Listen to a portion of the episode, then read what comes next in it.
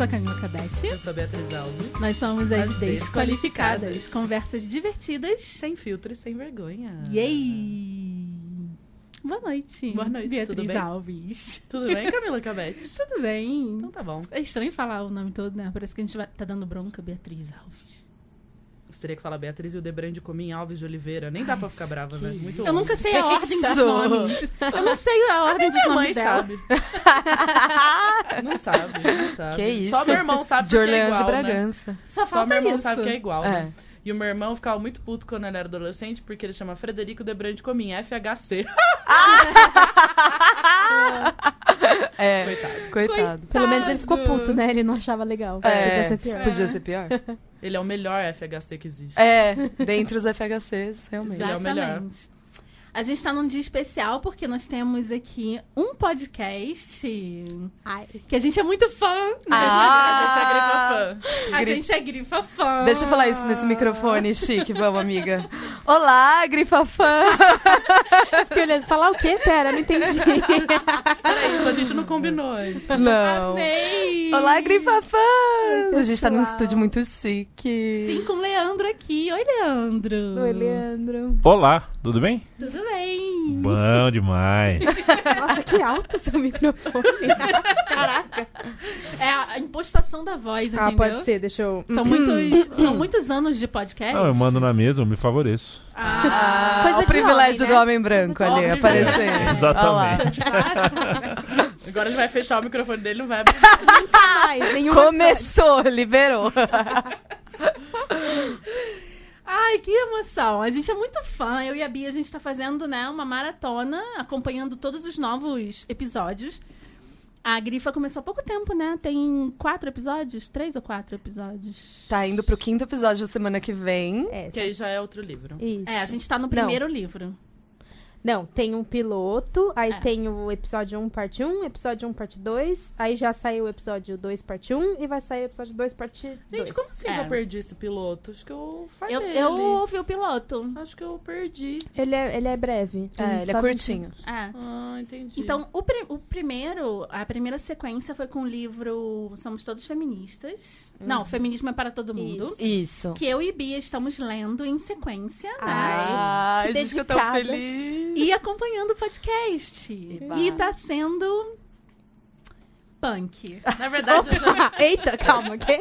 antes da gente começar Sim, a perguntar, porque a gente sim. tem que perguntar pra elas no que, que elas são Ai, qualificadas. preciso fazer. Mas antes disso, eu queria dizer que vocês realizaram o meu sonho do Clube do Livro. Porque como eu não tenho disponibilidade Isso. de frequentar uma coisa Isso. toda semana, é, eu sempre quis entrar em clubes dos livros, mas nunca pude. Uhum. E aí é uma maneira, tudo bem que vocês não vão ouvir o que eu tô falando, Sim. né? Eu tô falando sozinha na minha casa.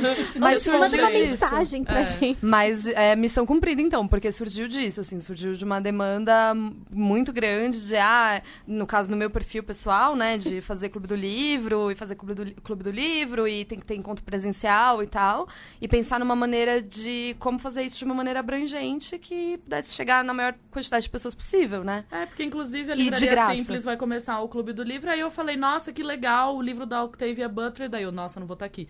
Isso é muito chato, Sim. porque É, eu quero é. participar de um monte de coisa, eu sempre sonhei em fazer, até o Kim falou, pô, vai na Blue, que você é perto da sua casa. Eu não consegui ir em nenhum até agora. Uhum. A gente tá É muito- sempre viajando. É, e É o eu- fardo de ser uma mulher de negócios, né? Ai, É, o Fardo. fardo de ser uma influenciadora.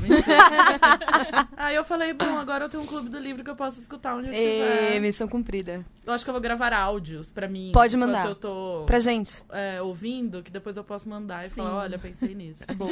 Pra você sentir fazer, a, É. vou fazer a pergunta oficial, uma por uma. A tá? gente nem se apresentou. Começa por É, ela. tá bom. Isa Atabi. É, Isadora Atabi. Você é qualificada em quê? Essa já é. Ah, eu sou qualificada em vidas desqualificadas, gente. É, ela é ó, a casa, terceira ela é da vez casa. eu vou poder pedir música, né? Exatamente. Tá. Pede o que você quiser. Então aqui. tá, Vai então ter uma tá. foto sua na Central 3. Ai, É, eu de amo. casa. Ali do lado do Pelé, ali que a gente tá vendo, vai ter a autografada. Gente, então, né? Não, não lembro como foi a minha primeira resposta, mas eu sou qualificada em produzir conteúdo aí na internet, meu Deus. E agora eu sou qualificada em fazer podcast, gente. Sou muito qualificada. Fazer clube do livro, Clube do livro- em formato de podcast. É isso. Maravilhoso. Tá bom? Tá bom. Então E tá. a Isa Esquilo? Es- Escló, pode ser? Por que, que te chamam de esquilo? Então, mas calma, quem me chama de esquilo? Eu, eu ouvi na internet alguém te chamando de esquilo. Na Nossa, internet. nossa, eu tô Nossa. exposta. Sério? Não, é porque assim, meu sobrenome é muito difícil, porque é um sobrenome polonês e ele só tem uma vogal. Ah. É, que é Escló. E aí, ele também, ao mesmo tempo Ah, que mas ele é esquilo é difícil... fofo. Então, vai. ao mesmo tempo que ele é difícil, ele é muito fácil de me achar, assim. Que se alguém coloca Uhum. meu sobrenome em qualquer rede social ou em qualquer lugar, cê- a pessoa consegue me encontrar. Como eu trabalho com o público e famílias e adolescentes, etc., eu, eu, eu coloco isso aí, esquilo pra me camuflar. Para as pessoas não conseguirem me Ah, achar. boa. Agora elas estão conseguindo me achar em todas as redes Agora você sociais falou nesse momento. isso no podcast. Agora. Você é qualificada em quê? Então, Isa é, é pra responder sério ou mais ou menos? Você decide. Ai, Pode ser as Deus. duas coisas. Eu sou qualificada em usar cor de rosa. Uhum. As pessoas estão me olhando, tipo, Sim. ai que fofa. É, e eu sou qualificada em. Ah. da- da- da- Pegar um conteúdo difícil e fazê-lo ser mais simples. É porque eu sou mesmo, professora. Ela é muito. Ela é muito. Você consegue de verdade. Mas isso é- são os anos de experiência, né? Dando aula, em que você tem que falar coisas né? muito complexas para crianças muito pequenas. E aí você vai aprendendo as doido, né? metades. Isso é uma super Você super tem que skill. ter uma super qualificação nisso, mas também quanto mais você faz, melhor você fica nisso, né? Uhum. É, esse é o primeiro ano. Eu dou aula vai fazer 10 anos. E esse é o primeiro ano da minha vida que eu acho que eu sei dar aula. Até hoje eu achava que não. Como assim, É mesmo? Quanto tempo tem que você começou? 10 Ah, anos, é que é isso. Eu comecei- quando eu comecei, eu tinha. Eu era uma adolescente, né? Eu não sabia o que eu tava fazendo de fato. De Eu verdade. realmente não sabia. A gente tava falando, você estava contando algumas experiências suas em sala de aula. Me deu uma saudade da sala de aula. Ai, é ruim, mas é bom, né? É ruim, mas é bom, exatamente. Volta, amiga. ah, eu queria muito, Ai. só que é muito difícil, porque hum, eu gosto de estar onde ninguém quer estar. Uhum. E é muito arriscado, né? Uhum. Principalmente no Brasil atualmente. Uhum. Sim. Então, a família hum, não segura o tranco, sabe? Tá. Então não dá pra pensar só em mim, né? É. Acho que hoje o, o professor foi meio que transformado em inimigo, né? Então, Exatamente. é bem delicado você assumir o risco de voltar para essa profissão em determinados lugares. Porque tem lugares em que você está protegido pela instituição, enfim. É. Em outros, nem um pouco. Pois é, e onde eu tava não era. O, o sinal de saída era tipo o tiroteio da comunidade, Tá. entendeu? Então era bem pesado, mas. Gente, eu tenho alunos, assim, que são meus alunos da vida toda, sabe? Uhum. Que estão na faculdade, que se formaram, que continuam em contato comigo. E que falam que eu fiz a diferença e, cara, É, isso, isso é demais. sabe? Nossa, Uhum, minha vida incrível. valeu a pena, pelo É. menos pra uma, duas, três pessoas. Uhum. E é muito doido porque eu, eu, eu pessoalmente, eu nunca fui professora, também nunca tive essa vontade. Eu fico pensando no. Eu não ia conseguir separar as coisas, sabe? Até quando eu tinha que ser professora. Não é Então quando separa. toca o sinal, entendeu? É, e não acaba. separa. Você quer continuar sabendo como que tá a vida dos seus alunos. Aham. Ainda mais se for em área de risco. Você fica, ah, mas não tem material na escola. Vamos dar um beijo pra Ana, né? Que eu presencio muito ela fazendo isso. Ah, mas não tem material na escola, uma escola muito carente. Ah, mas e se eu colocar tanto do meu dinheiro Uhum. Pra ajudar eles a terem material? E como que você separa, né? Na hora que você viu, você, Você tá separa. totalmente envolvido. Eu acho que deve ser bem complexo isso. É, principalmente é, crianças vulneráveis, enfim. Pois é. Em todas as situações possíveis. E você tá fazendo um grande favor, que é colocando esse seu skill, né? Vamos falar americanizado. Seu esquilo. seu esquilo. Daqui seu pra frente esquilo eu pra só vou falar jogo. Risos. Você tá botando seu esquilo pra jogo. Nossa, que coisa horrível. Parece que a gente tá falando de outra coisa. Parece. É, talvez. Aquela. Porque, na verdade, o que você. Eu acho muito legal o trabalho do podcast, que ele tem um objetivo muito claro que o de vocês tem. Uhum. Tipo, o nosso é para as pessoas se divertirem, se informarem e mil outras coisas, né? O de vocês tem um objetivo muito claro e muito fácil de ser identificado. Então, aquilo lá vai ficar pra sempre gravado e qualquer pessoa pode falar: bom, eu quero saber o que o livro da Bell Hooks fala. Inclusive, até buscar isso. Ah, eu quero buscar alguém que fale sobre esse livro. É atemporal, né? Isso, é muito legal, porque não é um assunto quente que se perde. Uhum. Tá lá. Qualquer pessoa em qualquer momento vai poder dizer: Ah, eu quero saber mais sobre esse livro. Uhum. E aí vocês conseguem sintetizar. E eu achei muito bom vocês terem começado com a Bell Hooks, porque já era a intenção dela de fazer um livro mais acessível.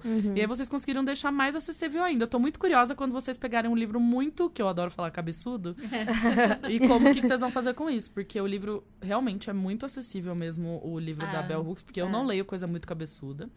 E aí eu fiquei meio assim, eu nunca tinha lido ela. Aí eu falei, ah, gente, isso não é pra mim, não vou entender nada. E aí, quando eu vi toda a proposta do livro, li uma- um- fui pesquisar mais, eu falei, nossa. E eu enchendo o saco da né? Bia, lê, lê, você vai se Ah. amarrar. A sua sorte é que eu tava no fim de um. Daí, na hora que acaba um e alguém vem te pentelhar de um livro, Ah, vai. tá bom, vai. é, você pega. Agora, se você tiver no meio de dois, três, você É. fala, ai, depois, depois, depois. O negócio do livro é o timing. É, Se você exatamente. falar daquele livro e a pessoa tá no, no hiato de pegar um outro livro, ou acabou de acabar um, você fisga Aí a vai. pessoa, né? Senão, meio É. que se perde. É, ou você pode ser que nem eu, que começa 13 livros. Eu. É, acaba um, dois, talvez. É, eu só paro isso quando eu começo a misturar as coisas. Tipo, As histórias. Opa, melhor eu. Eu sempre tô com três, quatro. Eu também leio mais de um. E eu leio devagar, mas quando eu termino, eu termino os três, quatro de uma vez, Ai, que entendeu? bom, eu não. Eu não termino, principalmente romance, eu não termino nunca. Nenhuma vez. Às vezes eu penso assim, ah, eu já tive o suficiente desse livro pra mim. Tchau. Pode ser, acontece. Nossa, foi bem em Tipo- inglês essa frase que você falou. Fair enough. Fair enough. A professora de inglês já tá me corrigindo. Tá, teacher. É verdade, né? Eu faço bastante isso. Eu também. É, eu, quando algum livro, eu sinto que. Até eu falei isso hoje de um livro de uma comediante. E o livro chama como How to Date Man When You Hate Men. Ah, eu quero muito ler esse livro. Ai, esse, esse título foi feito eu- pra mim. É, não. É o livro que eu comprei pela capa. Inclusive, no nosso desafio tem É. livro que você comprou Tá. pela capa. Foi esse. Porque o livro é muito. O título é muito bom, Aham. as cores Aham. são bonitas da capa. Só que ela é uma comediante, então ela é muito engraçada. Tem capítulo que eu quase fazia xixi na calça de tanto rir. Mas assim, poderia ter sido a metade aquele livro. Tá. Então eu fiquei na determinação de terminar pra botar ele no desafio, porque eu sou besta. Mas eu poderia ter lido só até a metade e falado, isso foi suficiente pra mim, eu posso Entendi. par- Uhum. partir pra outro. Eu acho que a gente tem que aprender a fazer isso também. Claro, com tudo na vida. Porque o começo era engraçadíssimo, eu me diverti muito, foi ótimo. Mas chegou um momento que eu falei, nossa, mas ela tá me enrolando e eu tô caindo nessa Tá. enrolação. É porque tem sabe? gente que não sabe escrever livro, né? Assim, na Ela não é verdade. escritora, Ela não é uma escritora. verdade. Tipo, quando eu assisti, quando eu comecei a assistir Orange is the New Black, quando saiu, eu comprei o livro pra ler. E não é um bom livro. É, todo mundo falou isso. Todo É. mundo que leu falou isso. Tipo, a história é super interessante, você conseguir conectar com a história do. a do- ideia é incrível, né? É, ela tem uma conclusão que eu acho legal também sobre Uhum. como é o encarceramento nos Estados Unidos tal, mas Sistema tipo, ela. carcerário. É. Mas ela não é, não é uma escritora, assim, então é um Uhum. livro meio. Não é muito interessante. Mas é aquela ler. coisa bem encomendada pela editora mesmo, né? É. Que tá Uhum. super. Mas aí falta um, um editor Sim, melhor, né? Uma exatamente. editora Você pode melhor. encomendar um livro e ainda fazer alguma coisa Opa. legal, né? Pô, a autobiografia da Angela Davis foi encomendada, encomendada, segundo ela. exatamente. Tó, du- É. Durma com essa. E aí a Nossa. editora, o papel da editora, né? Toni Morrison aí que transformou na coisa. E eu lembro que um. algum tempo atrás eu cheguei pra, pra Isa e falei. Eu já li teoria feminista, eu li o segundo sexo inteiro. E Pesado? foi, tipo, pesado. E ao mesmo tempo explodiu minha mente na época. Eu Uhum. tinha 25 anos, mais ou menos. Mudou muito a minha vida. Mas foi tão pesado que eu nunca mais li nada. Sim. Nunca mais li nada de teoria feminista. E aí eu falei com a Isa, pô, tô querendo voltar, não sei o que. A Isa falou, começa com o feminismo é pra todo mundo. E casou com o início do Grifa. Será que foi uma coincidência? Ah. Ou uma estratégia de marketing? Você caiu nesse marketing digital. Não, foi Caiu. orgânico. Essa é coisa de influenciadora. Caiu o quê? Olha com quem no você tá marketing falando, da influenciadora, entendeu? Se liga, meu amor. Você acha 30 mil seguidores orgânicos Você acha que ela aqui. conseguiu como? Ela vai mandar um publi Ah. já já, viu? Na hora que você abrir o livro, vai ter um publi lá no meio colado. Lá no meio. Minha melhor influ- influenciadora. Ah. E aí eu comecei a ler e, e ele é, ao mesmo tempo, a proposta da Bell Hooks é ser um livro leve porque ela queria dar para as pessoas. Isso. E não tinha um livro de teoria leve o bastante para que ela desse pro marido, pro amigo, Uhum. né, pra mãe, pras pessoas leigas, né, fora da academia. Mas ao mesmo tempo, ele é muito profundo. Sim. Tem duas páginas, ela consegue é, te impactar muito, né? Uhum. Duas páginas de um assunto, aí você fala, opa, que você já grifou três E coisas falar lá. de 50 temas. Grifou. Exatamente. Eu grifei E- muito com o meu dedinho no É. digital. E ele, ao mesmo tempo que ele é muito profundo, ele te dá vários tapas na cara. E aí você vê o quanto você se perdeu no seu próprio feminismo, né? Uhum. Sim. O que, que vocês sent- sentem que. Qual é o maior desafio de vocês? Que vocês sentem assim, tipo, putz, vira e mexe, eu caio nesse erro e isso não é estar sendo feminista. Eita. Nossa, começou a Má feminista. Pera, pera. Caralho. Bad feminist. Bad feminist. Hum, nossa, amiga. Já pensei bastante nisso, mas É. calma, vamos pensar. Eu tô nesse momento, assim, tipo, putz, Camila. Enquanto vocês que você pensam, eu que é o quero- seu? É, deixa eu Enquanto pensar. vocês pensam, eu queria dizer uma coisa que vocês fuderam a minha cabeça hoje. Desculpa. É... Desculpa, cara. Perdão. Peço desculpas. Ai, quando vocês falaram o negócio de que quando você percebe que os relacionamentos da sua vida, amorosos, familiares, Ah, isso é foda. e na verdade eles não, não tiveram amor. E eu tô bem nessa fase da terapia, sabe? Uhum. E aí eu senti que foi assim, Beatriz, abre os ouvidos. E vocês falaram. E aí eu falei, puta, ainda bem que eu já passei dessa fase, tipo, do, do primeiro impacto. Porque eu já Uhum. estou tratando isso na terapia. É. Mas é aquela coisa de, então, as relações abusivas que você tem com a sua família, com, tipo, amorosas e tudo, você percebe que as relações abusivas não contêm amor. Uhum. E eu até fiquei com muita vontade de ler o livro que você falou da Bell Hooks, que fala mais sobre o amor, porque é um assunto que me deixa muito. Não sei o que eu penso sobre Tá isso. sendo trazido pro Brasil. Ó. Ó, Aqui tem spoiler. spoiler. Spoiler. Spoiler grifa, entendeu? E de qualquer maneira, o texto dela, O Vivendo de Amor, fala um pouco disso, assim, claro que da perspectiva das mulheres negras, né? Mas traz um pouco disso, assim, da. Até que ponto que a gente conhece, que a gente chama de amor, é amor mesmo, né? Ou... Sim. Ou é a construção abuso. do patriarcado. É, eu né? lembro quando eu li isso, eu falei, nossa, caralho. E, Porque e olha, imediatamente você já pensa, faz um filme de todas as É. relações. e olha que eu não cresci em uma, uma família que fosse disfuncional a esse ponto, assim. Mas eu acho que é justamente o que ela fala. A partir do momento que você olha para suas relações e fala, nossa, não teve amor ali, você não quer olhar. E você Exato. começa a aceitar o abuso como parte normal da sua... Que é aquela Tem coisa um de separar, capítulo né? que eu falei pra Bia, eu terminei de ler. E dormi, que eu leio sempre antes de dormir. E aí eu durmo, sonho com aquele capítulo, né? Fico remoendo na, No com aquele- Inception no do- Inception do capítulo.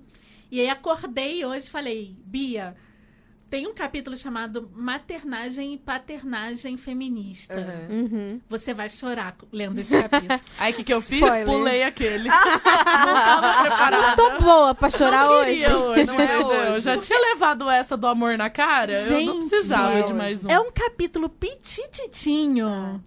que você termina sem palavras. Uhum. A Bell Hooks tem esse poder. Ela tem esse poder. É por isso que a gente escolheu mesmo começar por ela, né? P- pelas Uhum. duas coisas. Pelo fato de ser muito simples na linguagem, né? No, no, no formato, vai, digamos assim, mas extremamente complexo e abrangente, né? Sim. É, na hora que a gente foi fazer o roteiro pra falar do livro, foi difícil condensar tudo. A gente ficou Até porque era o primeiro, muito, né? até gente? porque era o primeiro. Mas por muito tempo, assim, a gente ficou, não, tem que diminuir, ainda tem que ser um pouco menor, ainda tem que ser um pouco mais conciso, tem, tem que ir lá, mas é muito tema mesmo. Ela consegue fazer isso de uma maneira bem bonita. Isso é uma característica das feministas negras, né? É, que inclusive foram muito criticadas por não, não serem acadêmicas o suficiente. Uhum. Eu tô lendo Lélia Gonzalez agora, amando de Angela Davis, que deu essa lição pra gente. Nossa, Por foi que, que lindo. vocês estão lotando um parque aqui pra me Pra ver? me sendo ver. que vocês têm a Lélia Gonzalez, eu vim aqui ler ela e vocês não sabem quem ela é. Uhum. E, e é muito similar, assim, é muito Sim. similar, é, não tanto nos temas, né, mas um pouco também, mas nessa maneira de, de trazer os temas pra, pra perto, enfim, é muito maravilhoso.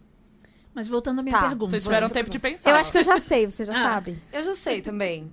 Não, não é uma coisa específica. Parou o info, tô brincando. Eu acho que o meu não é uma coisa específica. Assim, não Ah. consegui pensar numa coisa específica. Talvez quando você falha eu, eu lembre. Mas eu acho que a gente fala tanto, né, de, de pensar interseccionalmente. Eu acho que sendo uma mulher blan- blanca. Blanca. Blanca, hispanohablante. Uma mulher blanca. Uma mulher blanca. e de classe média, enfim. é, A gente reproduz muitas das opressões que a gente tenta combater. E a gente vai percebendo que elas existem à medida que alguém nos lembra, e isso tá embutido no nosso privilégio, né? Tanto essa culpa do tipo, ah, eu sou privilegiada, meu Deus, ó, eu sofro muito de ser privilegiada. É, exatamente. Está embutido no nosso privilégio, quanto esse fato de que, tipo, ah, eu nunca me atentei a isso. Você nunca se atentar a isso porque você nunca sofreu com isso. É Sim. isso, né? Então, seja nas relações de ter uma. Terceirizar o trabalho da limpeza da sua casa para uma mulher, que isso foi feito ao longo da sua vida inteira. É, da maneira que você se relaciona com as pessoas que estão nos lugares fazendo esse trabalho terceirizado. Eu acho que isso é uma coisa que você tem que estar constantemente atenta para não é, não reproduzir mesmo, não continuar reproduzindo A o- opressão, a- né? É, da mesma maneira que ela, que ela já é feita, assim. E é muito difícil, sem incorrer também, por outro lado, na coisa extremamente. Tipo, pa- Individualista? e paternalista, né? Uhum. De falar assim, ah, não, então eu tô aqui pra libertar É, as mulheres é. periféricas, blá. Meu cu, sabe? Não tá, nem um pouco. Sim. Tipo, É. elas existem, existem, resistem, vivem, têm estratégias há muito mais tempo e estão cagando pra você. Então é um, é um limite difícil, assim, de se colocar e que, em última instância, não, tipo, não liguem para o que eu sinto, que coitada de mim que estou preocupada com isso, sabe? Sim. Mas é, é, é recorrente, né? Sim. Ai, eu pensei uma coisa muito diferente.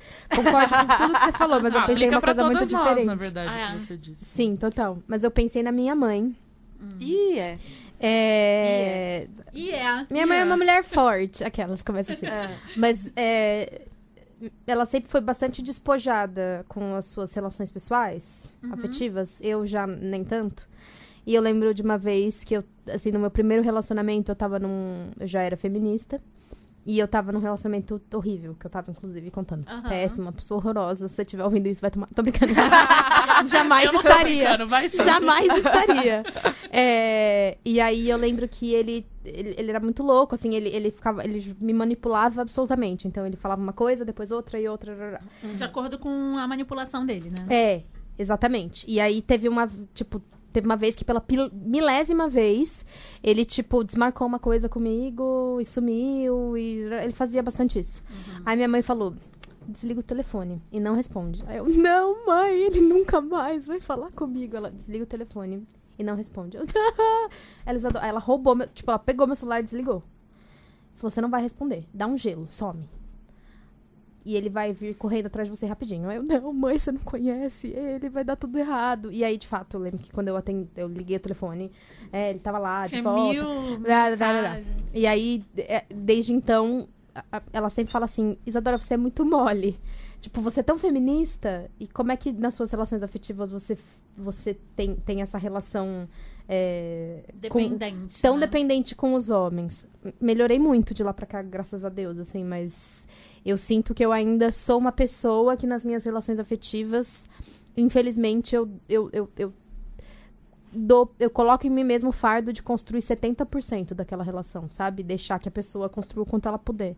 E eu, olhando pra isso, eu falo, tipo, isso não tem nada a ver com as coisas que eu acredito na minha Uhum. é, politicamente, mas, enfim, é uma, é uma construção na terapia, inclusive, você conseguir deixar de fazer isso, porque é muito, é muito maior do que simplesmente você falar, ah, eu sou feminista, então eu não faço mais. Claro. Enfim. Não, e é muito louco como a gente coloca mais uma culpa na gente, né? Uhum. Seja nesses temas, assim, todos relacionados. Então, tipo, você sabe, por exemplo, que existe uma indústria da beleza, que os padrões de feminilidade são construções sociais, que você é obrigada a performar para se adequar, que bibibi, bababó. E aí, de alguma maneira, um dia você se olha no espelho e fala, ah, eu não tô feliz com isso daqui. E aí você fala, não, mas espera, eu sou feminista. Uhum. Eu sei que isso são construções, bababá, então eu preciso ficar feliz com isso daqui, porque isso aqui é só um corpo. Mas talvez eu queira, sei lá, fazer academia porque eu quero que a minha bunda fique maior, mais dura, sei lá. Não, mas eu não posso, porque eu sou feminista, e porque eu Uhum. não deveria ligar, e não sei o quê. E, tipo, em última instância, né, o quanto disso é, de novo, foda-se, isso é individual, isso é liberal, né, Uhum. de alguma maneira. E não importa, mas a gente cria essa nova culpa baseado no fato agora de que você é feminista, que você deveria, dentro disso, não aplicar alguns conceitos, sei lá, políticos. E mais coisa pra você pensar, mais coisa pra você deixar o seu dia ser tomado Por insegurança. por inseguranças e coisas que você tem que fazer, tem que melhorar. Uhum. E, na verdade, tirando o seu tempo de fazer outras coisas mais úteis, né? Esse é o grande problema É. pra mim. Porque tá tudo bem você ter essa, essas discussões com você mesma de vez em quando, mas todo dia fica um Exato. pouco exagerado, né? É o, Uhum. que, é o que às vezes eu sinto, que ó, passei a semana inteira encanada com um milhão de coisas. Uhum. Falei, nossa, o que, que eu fiz essa semana além de brigar comigo mesma? Uhum. Nada. Só É fiz isso. É, porque quando você tá brigando consigo mesma, não sobra muito tempo pra você fazer mais nada, porque Hum. você precisa de você mesma pra fazer as É um coisas. turbilhão, né? Enfim, é. Eu não tenho uma dublê na minha casa. Ah, não! Fazer vou, vou te passar o contato da minha. É, eu, eu descobri, assim, as bases do... do eu re- tô revisitando as bases do feminismo e eu tinha esquecido o básico. Uhum. Eu tinha esquecido o básico mesmo. Tipo, que é a, a primeira... Eu acho que a primeira frase da Bell Hooks no livro era... O feminismo é antissexismo. Uhum. Essa frase diz tudo. É. Tipo, ela é antissexismo. Uhum. Ela diz absolutamente tudo. E contra o E eu- patriarcado, que é o mais básico que a gente esquece. E né? contra o patriarcado. Não é sobre odiar, muito pelo contrário. Ela é anti-violência. Uhum. Ela, é, ela, ela é tudo que eu acredito, mas às vezes o patriarcado ele te coloca numa posição tão desconfortável Uhum. que você esquece completamente a base daquilo que você Sim. acredita. É a sabe? ideia, né? É, ele tá cumprindo o trabalho Exatamente. dele, na verdade. Ou seja, eles estão conseguindo essa merda, sabe? Uhum.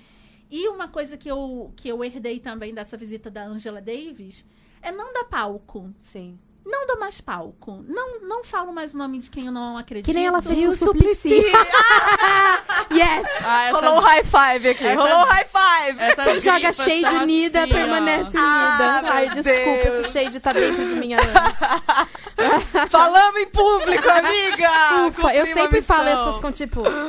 Ai, mas Ai, ele é tão legal. Mas ele vai no show do Racionais. Ele canta papetinho. Cara, ele é pai do Supla. Deus Sim, livre. sabe? Você tava procurando um motivo, né? Achou? Vai do. Volta, volta. Bell Hooks, sem Não, suplicy. tipo, mas é isso. Não, não A gente aqui não é palco. sobre odiar pessoas. Faz uma edição, né? Pra, pra tirar esses. Nada de edição. Mas não é, cara, eu não vou dar palco. Tipo, é. Num cara. Ah, tem um sommelier aí de podcast Ai, aí que Ah, eu surgiu. já tô sabendo. Cara, sério, eu não vou compartilhar, eu não vou falar o nome desse cara, eu não tô nem aí pra ele, Ai, entendeu? Eu não Tipo, sei o que é, ainda bem. Tô me sentindo... Ainda bem que você não sabe. E assim, não vou falar o nome de políticos que eu não admiro, eu só vou falar de quem eu admiro Uhum. e vou escolher as minhas lutas, sabe? Enquanto a esquerda. Eu sou de esquerda, né? Tá aí a esquerda. Ela falou como se Eu sou, né, querida? É que eu sou, né? Bia, Querida. Bia, você é do... A gente vai ter que Querida. Você é golpista? É. Querida, eu sou de esquerda. Vou cancelar esse podcast. Se vocês têm alguma dúvida, que não fique dúvida. Mas assim, me, me decepciona muito a esquerda, a esquerda patriarcalista que fica aí se degladiando numa briga, né, de, de, de galos, né? Enquanto, cara, essa briga não é minha, sabe? É. Eu não vou ficar dando palco pra essa porra dessa briga. Eu tenho que construir outras coisas que é o que me interessa, Nossa, sabe? mas falando no que, cê- que cê- a gente tava falando do patriarcado tá vencendo aí, tá arrasando. Principalmente hoje e ontem, eu fiquei muito derrotada. Porque eu tava vendo. Ah, o, o- Game of Thrones que fizeram com a prefeita lá, o. Walk Ai, of Shame gente, que foi fizeram com ela. Ah, isso Foi acabou horrível. comigo. E eu fiquei muito mal. E aí vi hoje aquela completa maluca Louca. com a Bíblia na mão. Eu nem vou falar muito Não pra vocês não nome. sabendo. A, sena... a senadora? A senadora que se... Auto, Autoproclamou. Autoproclamou. Presidente. E aí ela fez um tweet dizendo que é, eles vão acabar na Bolívia com, com os rituais satânicos e, E com os índios. Indígenas. E com os- é. os rituais, rituais a- satânicos e indígenas. que os indígenas iam como, como se fosse descer da onde eles tinham e, e eles, que são os Brancos. os brancos e tal, vão subir nesse lugar.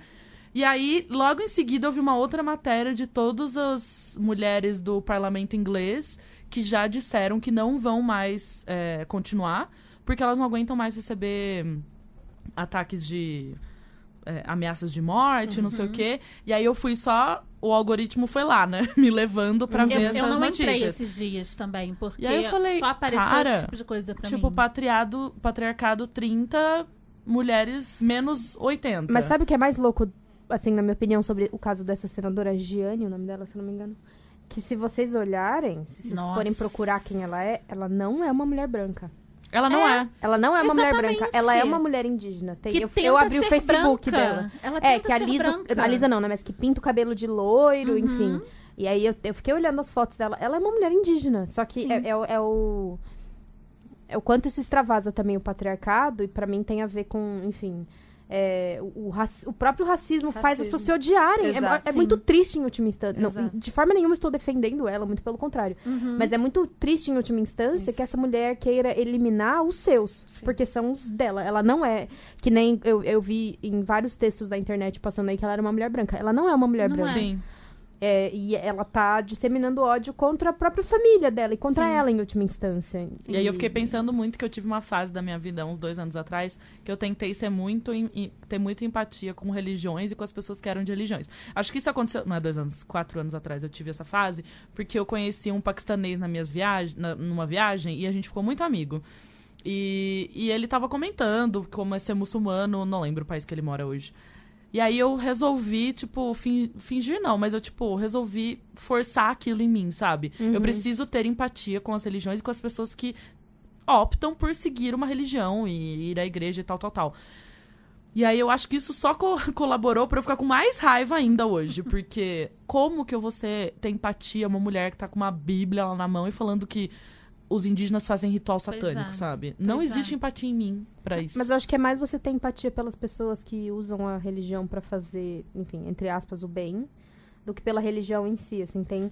Essas Apesar... pessoas não são religiosas, na verdade. Pra começar, as pessoas que usam isso não são religiosas. Elas são oportunistas e Uhum. se, se apropriam da religião pra fazer esses discursos de ódio. Vídeo nosso sabe? É presidente, eu ia né? Que era católico presidente. até Exato. cinco anos atrás, hoje ele é um grande evangélico. Hum. Exatamente. Aí o povo que, que tira as fotos com as mãos pra É. cima, né? Tá sempre Mas eu orando, acho que não dá cima. esquecer É. que, claro que essas figuras de poder, elas são, con- concordo 100% que elas são oportunistas, mas elas só são oportunistas porque existe um cenário de desamparo completo que a gente, a gente esquerda abandonou a religião como uma pauta. A religião, a religiosidade, as religiões, a, religi- a religiosidade e, e outras formas de amparo espiritual, digamos, a gente abandonou. E de, cole- eh, de coletivo, exato. Porque é a religião que dá. E, e não só espiritual, porque é a religião que dá amparo financeiro, Social. muitas vezes. Social, na maioria das vezes. Então, falhar nesse discurso e, e largar isso na mão da direita conservadora é uma, é, é uma, uma falha, falha nossa e. O oportunista só aparece quando tem oportunidade, Qua- né? Exatamente, Então, quando o resto tá dormindo lá Exato. Então, assim, é, tenho abs- absoluta certeza que foda-se pra esse homem que tá aí ocupando a cadeira de presidente, é, né? Uhum. É, ele tá pouco se ligando pra Deus, sei lá, que coisa que eu não entendo nada de uma coisa que religião. ele não é, é Mas as pessoas estão. E É. as pessoas acreditam. E as pessoas é, guiam as suas vidas nisso. E a gente falhou em entender essa sociedade que é tão assim, Um né? exemplo, um Sim. exemplo muito simples pra mim quando eu penso na religião e o que ela faz e como a gente tá totalmente com as mãos atadas pra resolver isso é o usuário de droga.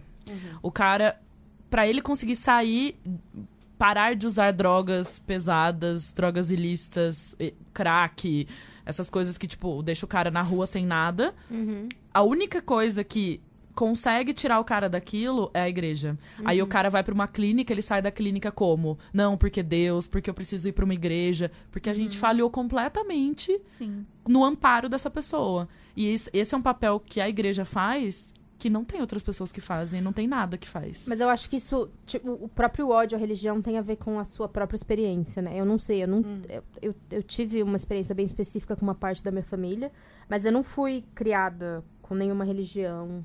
E há muito tempo me considero, sei lá, agnóstica e tal. Então eu não tenho necessariamente é, uma, uma super questão minha pessoal com, com as religiões. Eu acho que eu fui mais, mais cresci nesse lugar de a religião é uma merda, a religião é o ópio do povo, blá blá blá. É, mas aí eu conheci o trabalho de pessoas como o Henrique Vieira, não sei se Isso. vocês conhecem. Exato. Você conhece o Henrique Vieira? Ele é um pastor evangélico do Rio de Janeiro, Ah, sim, já De Niterói. de Niterói. falar. Ah, ele tá, ele tá super conhecido agora, as pessoas estão falando adoro. É, ele foi no programa da Fernanda Lima, tal, não sei o quê. E ele é um homem fantástico, assim, ele é extremamente sensível e ele é um pastor evangélico, mas a forma como ele acredita na religião é revolucionário. Inclusive, ele é, sei lá, ele é socialista tal, É. ele, é, ele foi vereador. Que era o que deveria ser, né? Fica a a, recomendação pra ver a, a mesa dele no seminário da, da Boitempo, no Democracia em Colapso. Deve estar lá na Uhum. TV Boitempo, se não tá ainda. Olha, eu fazendo propaganda gratuita aqui. Não é publi, hein, gente? Pela Aí a gente primeira vez, avisou que ia ter aproveita. Aproveita. É, mas foi muito boa a mesa. Foi muito boa a mesa. Ele é- e é eu, que sou uma pessoa extremamente resistente, por experiências pessoais, Uhum. é, qualquer questão religiosa, fui arrebatada. Olha só, eu Por usei até- Jesus. por Jesus. Glória, irmã. Aleluia. É Rolou. porque eu vejo é, justamente nesse, nesse sentido, porque não tem como negar. A gente insistiu muito nesse discurso de é, a religião é o ópio do povo. Uhum. Só que é, é um mal necessário que sempre vai existir, sempre existiu em todas as. Não é nem mal, né? Sempre existiu em todas as civilizações. É, e religiosidade é muita coisa, né? Não é, muita simplesmente a coisa. igreja. Fé, e sempre vai existir. E a gente tem que olhar pra isso e fazer uma leitura crítica disso. Uhum. E aceitar isso como parte da sociedade. E enquanto tá tudo bem. Enquanto as, as questões, é isso, as questões sociais, de segurança, econômicas e tal, não forem supridas, né, de uma maneira equilibrada, vai, pra dizer o mínimo pra todas as pessoas. Uhum. Se nesse momento as pessoas quiserem ter a religião delas, falarem no que elas acreditam e tal, então, massa, nessa daí eu vou conseguir entender um pouco melhor, né? Mas Sim. por enquanto é uma questão social mesmo e, e de sociabilidade, inclusive, né? É, então, eu, eu vejo é muito difícil você falar que não, não, não, tá errado, não pode. Como assim? A gente que falhou, sabe? Sim, eu vejo muito nesse lugar do coletivo mesmo. Do de você coletivo. precisar. é, é, a nossa sociedade no geral, não é nem só em áreas em que as pessoas estão vulnerabilizadas, mas a nossa sociedade em geral não tem muitos espaços de sociabilidade a partir de, de certo Nossa, tempo, assim. Uhum. Então, sei lá, você tem a escola, aí depois você tem a faculdade, aí você tem o trabalho. E você não tem, sei lá, você não se organiza coletivamente Isso. com pessoas pra fora disso. A gente não tem Então- mais as praças. Sequer na cidade, né? É. Aham. Ainda em, em algumas cidades ainda tem praia, que já é minimamente melhor, mas assim, a gente não tem nenhum espaço de coletivo de, É. de, de você sentar com um grupo de pessoas e você trocar alguma experiência com elas. Eu acho que a igreja cumpre esse papel. É, e, Muito. e que as pessoas não estão erradas de querer Exato. que seja cumprido, entende? Exato. Nossa, pertencer a É alguma isso, coisa. Quem não exato, quer pertencer a uma exato. comunidade, Uhum. ser ouvido, Fazer ser algo. compreendido, fazer É. algo de bom pro próximo. Sim, eu, tenho, Uhum. eu tenho uma sobrinha, eu não vou falar o nome dela. ela é muito profunda e ela é uma das minhas sobrinhas Preferidas. Não pode falar isso, amiga. Não, bem jovens. eu Achei que você ia falar jovem. preferida. Já fiquei toda preocupada. Ela é a minha sobrinha preferida, na verdade.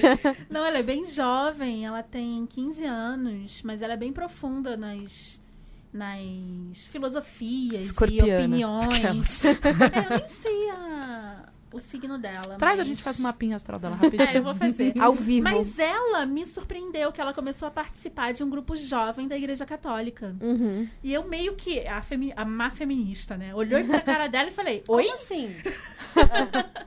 E ela me falou, não, mas eu tô indo porque é ótimo, porque o grupo é muito legal e tem várias atividades. E eu falei, claro que é Uhum. ótimo. Que Ah, bom o que, que eu tá fui procurar gostando." nessa idade? É. O drogas. Rotary. Coisa. Drogas.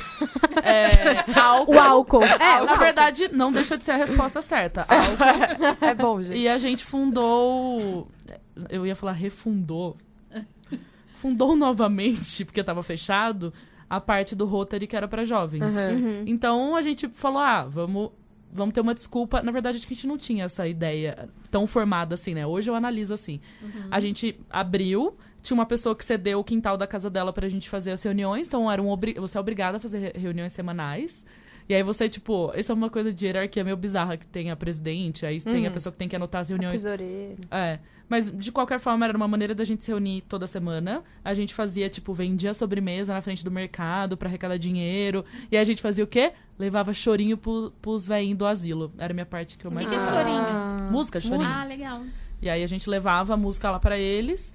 E virou uma coisa, tipo, uma maneira fácil, porque daí a gente conseguia pagar a banda de chorinho e comi- comprava umas coisas de comer e umas coisas e levava lá. Então a gente tinha essa comunidade. São pessoas que, mesmo a gente estando em lugares diferentes e tal, não somos mais amigos. São pessoas que eu tenho muito carinho até hoje, a gente meio que se acompanha em rede social. Mas foi uma época muito deliciosa da minha vida, porque a gente se reunia, fazia reunião, mas ao mesmo tempo a gente conversava sobre um milhão de coisas. A gente, tipo, ah, tem que vender a sobremesa. A gente tinha que se reunir pra fazer o bolo pra vender. Então, hum, cada um tem a sua própria análise dessas organizações e tal, mas pra mim naquele momento e depois eu Claro. acabei fazendo o intercâmbio do Rotary porque eu tava inserida O lá. problema também é que a gente racionaliza tudo o tempo inteiro nas redes sociais, né? A gente não tem mais aquele momento que eu tive no subúrbio do Rio, que era sentar na calçada e conversar com os vizinhos, né? Sim. Então, é aí que eu quero chegar nas tretas de internet. Eita! Ela tá puxada hoje, né? Eu falei pra, pra Esquilo antes de vir assim, eu falei, amiga, fica sossegada, é mó conversa divertida. Tá, Não, porque eu tô pegando fogo, eu tô aqu- aquela latina. É que a gente descobriu que as pessoas só tretam, né, amiga? Essa semana, a gente, essa semana a gente chegou numa conclusão. Que todas as pessoas brigam demais. Gente, eu falei pra Bia, eu falei, É gente, que desserviço. Tipo, as pessoas, em vez da gente estar engrossando o couro da esquerda, o pessoal fica tretando entre si. Em vez dos veganos estarem engrossando o couro pra poder fazer. E ajudar outras pessoas. Em né? ajudar outras pessoas em fazer uma coisa sustentável, eles ficam tretando entre si. Em vez das feministas se juntarem, engrossarem o couro, ficam tretando entre si. Tipo, porra, sabe? O que, que a gente tá fazendo muito de brava. é, eu, eu acho que eu vou tatuar. Amanhã eu vou lá na Bruna tatuar. Eu acho que eu vou tatuar, tatuar aqui, ó. Latina Pistola no meu peito, sabe? Nossa, vai ser meu username agora, Latina Pistola. Porque tá difícil. É, qual, qual será o problema? O que, que vocês acham? A gente tá racionalizando demais? Porque tudo bem, a religião tem problema, o Rotary tem problema, tem várias coisas que tem muito problema, mas a gente esquece do- da parte boa, né? Da, da comunidade. Uhum. A gente tá focando demais no lado negativo. É, não quero me tipo- reunir com aquela pessoa porque, ah, eu não gosto dela porque ela é assim. Ah, mas eu não quero fazer um podcast com aquelas outras podcasters porque eu não gosto delas, não sei o quê. Ah, eu fui a E eu fa- primeira a fazer não sei o É, quê. Tipo, mas eu que comecei isso. Quem que as desqualificadas pensam que são pra... E Tá. aí eu e a Camila, a gente tava pensando... Oi? Meu Deus, parece que a gente não consegue falar com ninguém.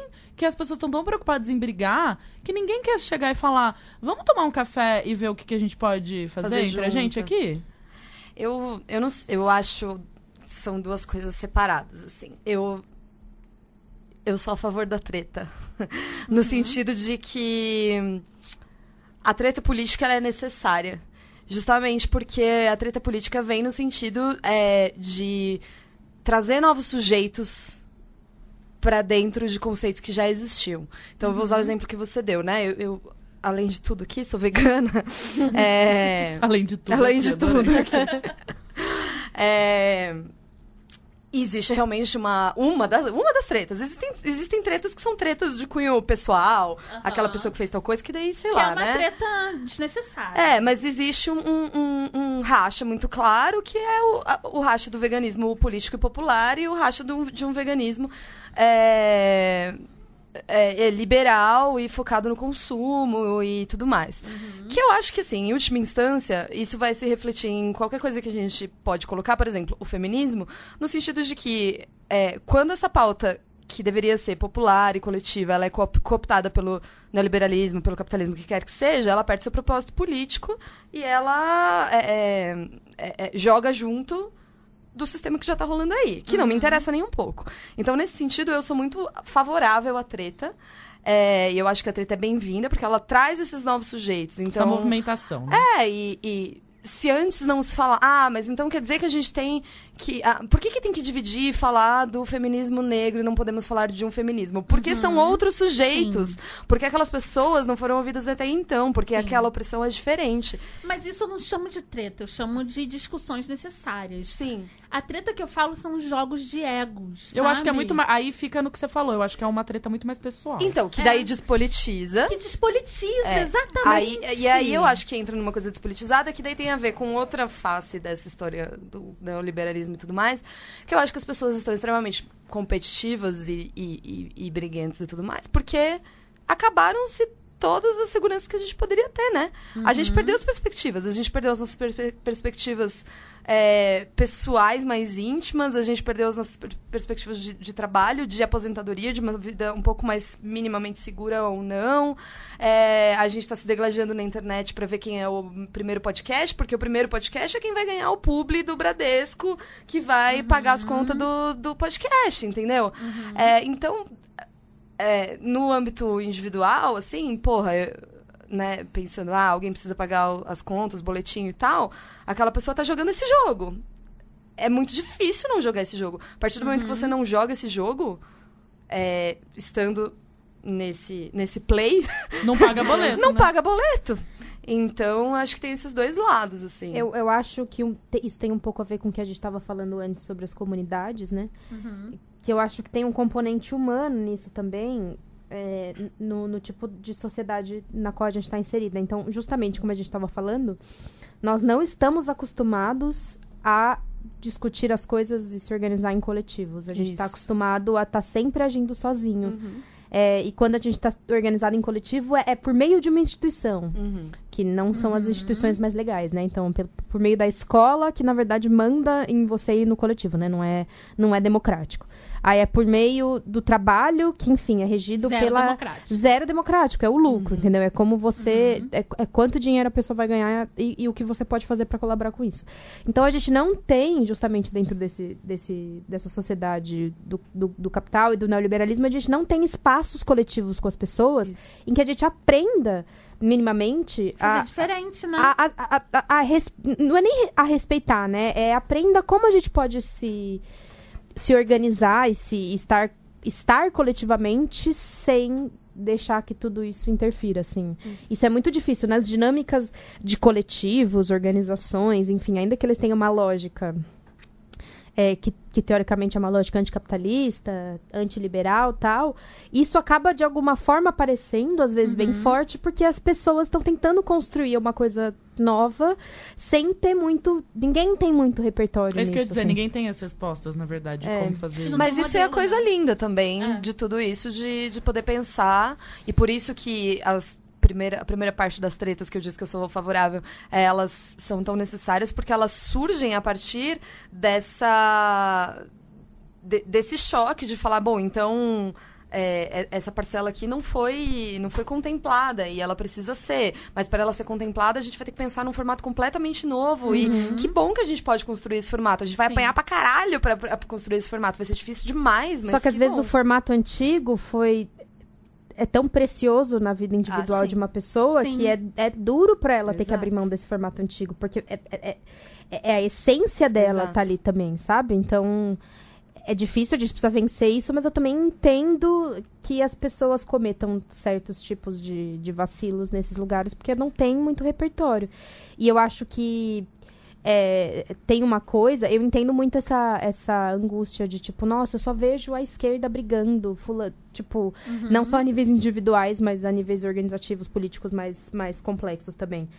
Eu sou de uma tradição política de, de, de, de sempre rachas e dissidências e dissidências. e eu também acho isso muito ruim, mas eu acho que ao mesmo tempo, a partir do momento que você tem um, um plano de transformação de absolutamente tudo, então você precisa repensar o, o modelo e o formato de todas as Aí o coisas. conflito é inevitável mesmo. Cara, aí as pessoas têm opiniões muito Você diferentes falou mesmo, tudo, assim. porque esse é o meu sentimento. O meu sentimento é que dessas dessas tretas políticas, a meu ver, não para mim não vale entrar em nenhuma, porque nenhuma delas eu acredito. Uhum. Sabe? Porque nada daque, daquilo que eles estão tentando construir é o mundo que eu quero. Uhum. E não tem nenhuma mulher ali brigando. É, isso é. é isso Um me- componente me, me incomodou demais Isso me no- incomodou demais. É. E é, o que eu chamo de o que eu chamo da gente discutir não é treta. Uhum. Eu adoro quando alguém vem me pontuar algo que eu não tô lembrando, Uhum. ou que eu não tô em cima do meu privilégio, eu não tô enxergando. Você não Eu considerou, adoro. talvez. É, porque isso é, parece que você tá me dando uma lente de aumento. Uhum. Então, eu acho que a gente tem que se despir um pouco desse nosso ego e dos nossos brios Pra gente receber essas críticas de forma positiva Uhum. e começar a construir. É por isso que eu sou contra a competitividade. Desde o primeiro programa, A Camila não gosta de competitividade. Mas... competitividade não tem lugar nessa sociedade que eu quero construir. Uhum. Eu não ajo com competitividade em absolutamente nada na minha vida. Eu não Uhum. gosto nem de esporte. Eu não jogo jogos.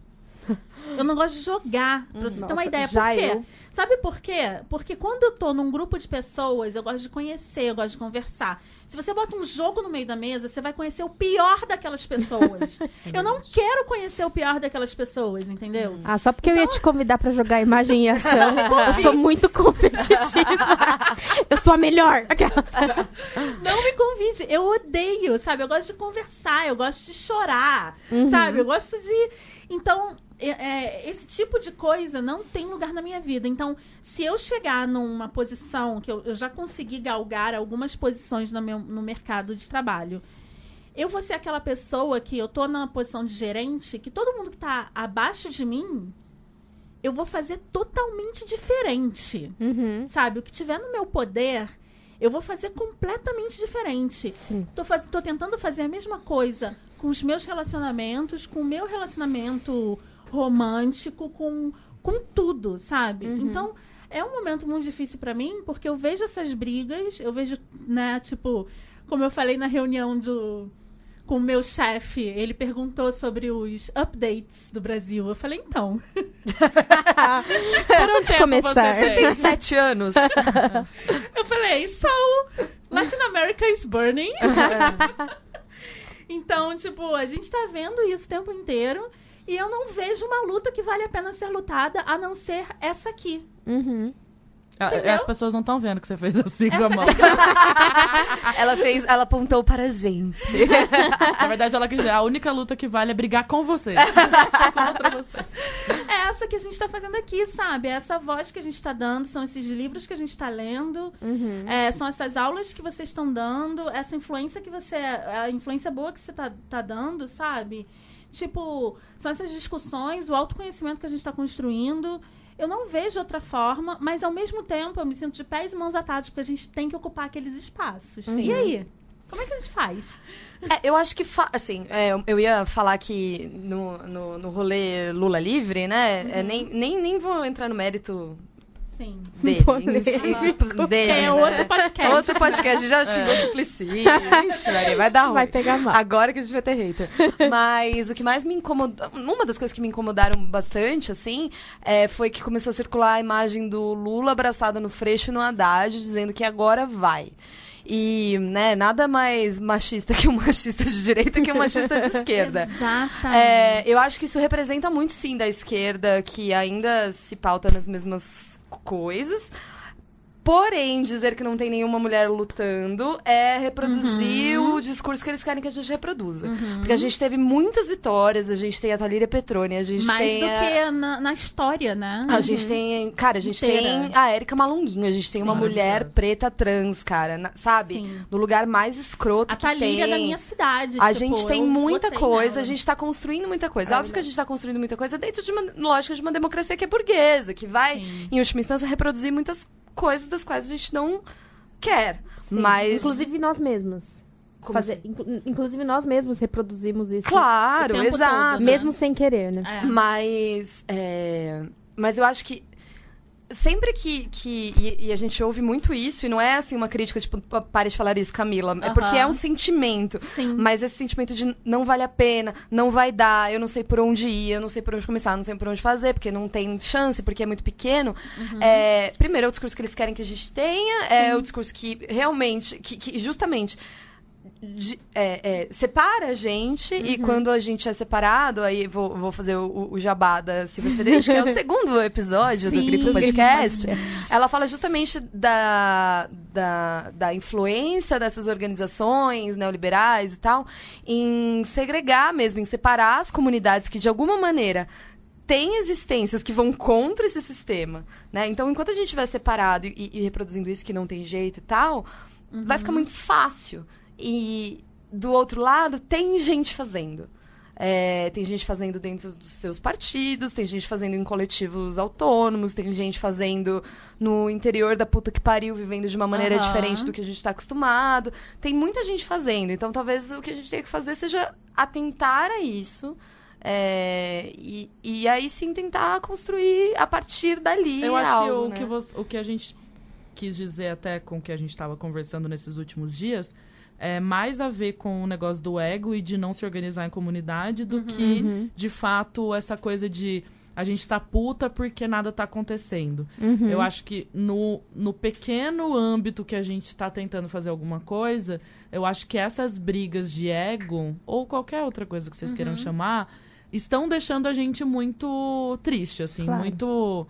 Porque eu fico de novo, né? Que eu já tava falando antes da gente começar a gravar, me sentindo, tipo, muito inferior, muito besta, muito inocente, muito. Sabe, nossa, eu não acredito que eu fiquei aqui tentando fazer maior esforço pra tomar um café com aquelas mulheres, ver como é que a gente pode se ajudar. E na verdade, sei lá, elas estão rindo de mim, achando que, sei lá, né? Que eu quero aparecer, ou sei lá. E aí as minhas intenções eram totalmente outras e tal. Então eu acho que num pequeno âmbito. Porque aí você foi expandindo, né, na- no que a gente pode. na sociedade em si. Mas eu tô falando bem lá no. no- na zona 1, assim, em volta de você. Que quando eu penso, volto lá pra ela e falo, tá bom, o que, que eu, Beatriz, na sociedade, pode fazer? Que, com quem eu posso tentar me aliar e formar uma comunidade, não sei o quê. Aí eu, eu não consigo. Eu não consigo muito ver isso, sabe? Eu acho que. Óbvio que depende do que a gente tá pensando, né? Ah, com quem eu posso me aliar para um podcast? Isso é bem específico. Com quem eu posso me aliar para fazer uma atividade XYZ dessa forma em tal lugar? Acho que isso é mais específico, mas eu acho que justamente um pouco no que a Isa falou, é, apesar de termos muitos problemas, também tem muita gente fazendo muita coisa, assim. E fazendo coisa em coletivos que é, já tem um- um- uma história, assim, sabe? E eu acho que às vezes a gente fica querendo inventar a roda e, e- e começar de novo quando tem gente que já tá fazendo, assim. Acho que vale a pena, enfim. Eu entendo o desânimo total, acho que a- a- as gerações, as nossas gerações, de alguma forma, são cresceram nesse desânimo político de ah, não tem nada que a gente possa fazer porque é péssimo mesmo, assim.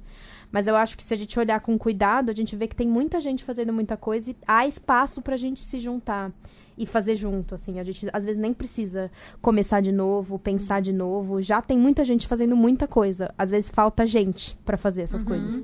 Às vezes falta espaço pra falar sobre essas coisas, às vezes falta voz, às vezes falta dinheiro, tipo, acho que isso falta muito mais do que iniciativas. Iniciativas tem muitas, e acho que quanto mais coletivas elas forem justamente, é, Melhor. e, e coletivas e, entre aspas, assim, vou, vou usar uma palavra ruim, mas assim, universais, no sentido de, sei lá, diversas, que juntem muitos tipos de pessoas diferentes por um, um mesmo ideal. Então, assim, a- às vezes não é só fazer com mulheres, às vezes não é só fazer Exatamente. com jovens, às vezes não é só fazer com. Enfim, acho que, que para mim é sempre interessante sentar com pessoas que, que, que têm uma vivência bem diferente da minha e entender como é que a gente juntos pode colaborar para X, Y, Z, enfim. Esse negócio da competitividade que você falou também, é, eu sou uma pessoa muito competitiva. Eu sou extrema. E, aí, eu tenho certeza absoluta que a sociedade que eu quero construir não tem competição. É, pois é. Mas isso é meu profundo, assim. Eu sou muito competitiva. Vou fazer a analogia da imagem e ação que você falou. Eu tô imaginando você, assim, tipo, mexendo muito com a mão, pedindo silêncio, Sim. falando foca no jogo. E eu sou a pessoa que quero, tipo, me divertir muito Eu e rir também. muito e fazer uma mímica ridícula também. todo mundo rir. E aí, no final, eu começo a ficar muito triste que ninguém tá brincando. Eu também sou essa pessoa, amiga. Mas eu brinco, gente. Eu adoro brincar também. Veja. Mas é porque. Eu acho que tem a imagem e ação onde eu sou mais competitiva. Mas em- eu, eu tenho percebido nos últimos anos que eu. que Isso existe muito forte dentro de mim. E eu sei que eu preciso ficar atenta, perceber quando eu tô fazendo isso, tipo, desencanar.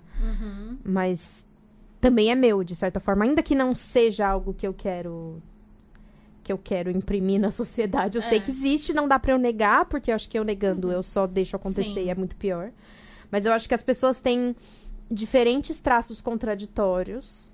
E o que faz diferença é, é, é estar atento a elas e, e tentar segurar o brilho um É, pouquinho. Angela Davis, inclusive, marxista pra caralho, disse isso, né? Que faz parte Uhum. da- do, do- nosso trabalho lidar com as contradições e o que a gente faz sobre isso é síntese, né? A Uhum. gente sintetiza e, e- e toca o barco a partir disso. Sim. Tem esse lance. É, e a- ó, o- há dois tipos de pessoas, né? Aqui tem um monte de contradição e tem um monte de coisa. E conversa sobre isso com a sua comunidade e a que fica lá pagando de Isso. perfeita Perfeita. e que não É. tem contradição nenhuma Exato. e que é Uhum. um cristal sem defeito. Gente, é isso é uma um meme, prisão. não é verdade. Eu odeio muito quando vocês Sim. falam isso. E é uma prisão, né? Ai, Com cristal pena. sem defeitos, Ai. você. Grifa cristal sem A defeito. gente é Obrigada, mesmo. a gente vai colocar no é slogan. É. Um podcast sem defeitos. E como é que foi conhecer a Silvia Federici, gente? Eu não Bruxona conheci ela, show. Ai, mano. vou, vou me A gente ficou aqui. próximo dela, né? É, Mas- é, a gente viu ela. Ai, cara, foi foda. Imagina.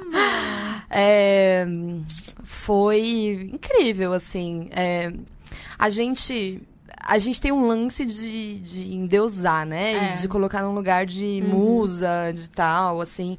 Que é muito louco, porque no final das contas são, tipo, são acadêmicas. A coisa mais louca que ela falou e que eu vou chorar na hora que eu falar aqui pra vocês, assim, é que ela disse que quando ela tava escrevendo Caliban e a Bruxa, 50 vezes ela virou e falou: Que bosta, o que, que eu tô fazendo? Ninguém vai ler Uhum. isso daqui, por que, que eu tô perdendo meu tempo fazendo isso? Nossa. Que é o que todo mundo que já escreveu alguma coisa na vida, que já fez alguma coisa na vida, que colocou algum projeto no ar, mas principalmente nesse meio acadêmico, faz, né? É, pensa em algum momento. Então, é. É claro que a importância dessas mulheres, da Angela Davis, da, Angela Davis, da Silvia Federici, é, é indiscutível, indiscutível. Mas, em última instância, é, são pessoas que estão ali e fazendo isso muito bem, pegando um conhecimento que, que meio que, que já existe, juntando com a prática diária, porque. E é tão. É por isso que é tão lindo a, a construção do pensamento feminista, né? Porque ele é extremamente focado na prática diária, é, seja ele na- lá da construção dos, dos, dos grupos de, de conversa, de onde saíam as coisas e tal. É, e ela só meio que, que, que arruma ali, né? Uhum, sim. Então. Canalizam toda a informação. É, isso, isso é muito louco, assim. Ao mesmo tempo, é, falando aí só do meu lado pisciano, é muito louco ver uma senhora de 80 anos Que não é fascista, né? Que não é fascista. que, é a cara da nossa avó e não é fascista. Vamos começar por aí. Chegamos. Que é extremamente generosa, extremamente generosa. Sim. Cara, a gente eh, acompanhou o Federici Palusa, né? E aí, que é como eu chamo carinhosamente, passagem de Silvia Federici pelo Brasil, né? Foram, tipo, 184 eventos, eu não sei como a mulher tá viva. E a cada evento, ela aprendia com as pessoas que estavam na mesa. Ai, gente, ela anotando lá na. USP. Ai, sim. Ela Par- anotava. Partia meu coração assim. bom, É. assim, sabe? Tipo, É eu ficava olhando aquilo e ficava, Incrível. nossa, se fosse qualquer pessoa lá da minha cidade, ela ia estar fazendo um e falando coisas racistas. E ela tá lá assim, ó. Ela tava exatamente segurando o fone pra, tipo, conseguir. Porque tava muito ruim as condições do, do lugar de Uhum. som e tal, né? E ela tava fazendo o maior esforço pra escutar a tradução, porque Isso. ela ainda consegue entender as coisas porque ela fala espanhol, né? Uhum. E italiano, etc. Então ela consegue ainda, faz uma puta força pra Isso. entender o que a pessoa tá falando. E assim, ela ia. Você via ela concordando, assim, anotando, É. como se ela falasse, ah, boa, vou anotar isso pra depois discutir com tal. É. Eu fiquei, cara, olha É uma- essa mulher. É uma generosidade intelectual e pessoal, assim. Incrível, né? É- é- sei lá. Foi muito incrível, assim. Foi, e eu acho que o que mais me tocou dessa série de eventos, assim, foi justamente perceber que esse, essa, essa utopia, e eu uso utopia no sentido positivo da palavra mesmo, de horizonte político, de, de construção de uma nova sociedade, de uma alternativa sistêmica mesmo, ela tá sendo construída, juntando o que você está falando. E ela não é novidade Sim. ela tá sendo construída e quando você fala, tá, eu li o livro dessa mulher, eu acho isso daqui, mas eu também tenho uma outra perspectiva aqui, sei lá, da- das políticas, sei lá, do bem viver. E aí você ouve ela falando aquilo, que tá tudo conectado, você fala, sim, tá tudo conectado mesmo, é ela que tá falando. Tipo, ela tá endossando o que eu tô fazendo. E de alguma maneira a gente não precisava nem desse, desse endosso, né? Aham. De vir uma gente pessoa tá de fora junto, né? e falar, ah, não, então é esse caminho mesmo. Mas quando isso vem, e quando isso vem. Sabe, quando você vê a Angela Davis falando que todas as lutas estão conectadas e que a gente tem que ter solidariedade internacional e tal, você fala.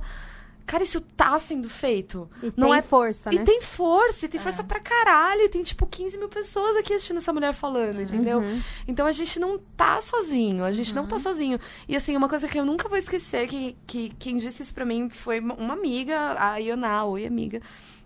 É, Que eu acho que alguém disse pra ela também. É, eu não vou. Provavelmente, né, É, olha lá, olha lá. Ou ela criou. Ela criou. Mas ela não foi é. a interlocutora dessa É. frase. Ela, ela num- numa, numa conversa sobre o que fazer, quais são as estratégias e tudo mais, Ai, conta pra mim que, eu que é tenho uma fazer. coisa Conta. que... Que eu tô Eu precisando. tô precisando Que é uma coisa que direção. perguntam muito na internet, assim, tipo, pra mim perguntam sempre. Eu imagino que muitas pessoas recebam isso, mas, né, como fazer e tal.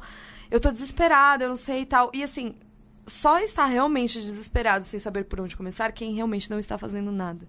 Porque quem tá fazendo alguma coisa sabe que tá construindo, sabe que tá no caminho, sabe que tá fazendo. Porque quem tá fazendo alguma coisa olha pro lado e fala: Cara, a gente pode estar até meio desesperada, até meio desesperançosa, mas porra, olha aqui, ó. Tá diferente tá do de meu ontem, lado. né? Tem A coisa. Camila tá aqui do meu lado. Porra, a gente é três, a gente é quatro, a gente é cinco, a gente é 15 mil. Uhum. A gente não tá louca. A gente, sabe? E a gente esquece, porque a gente tá mergulhado, gente, numa piscina de bosta.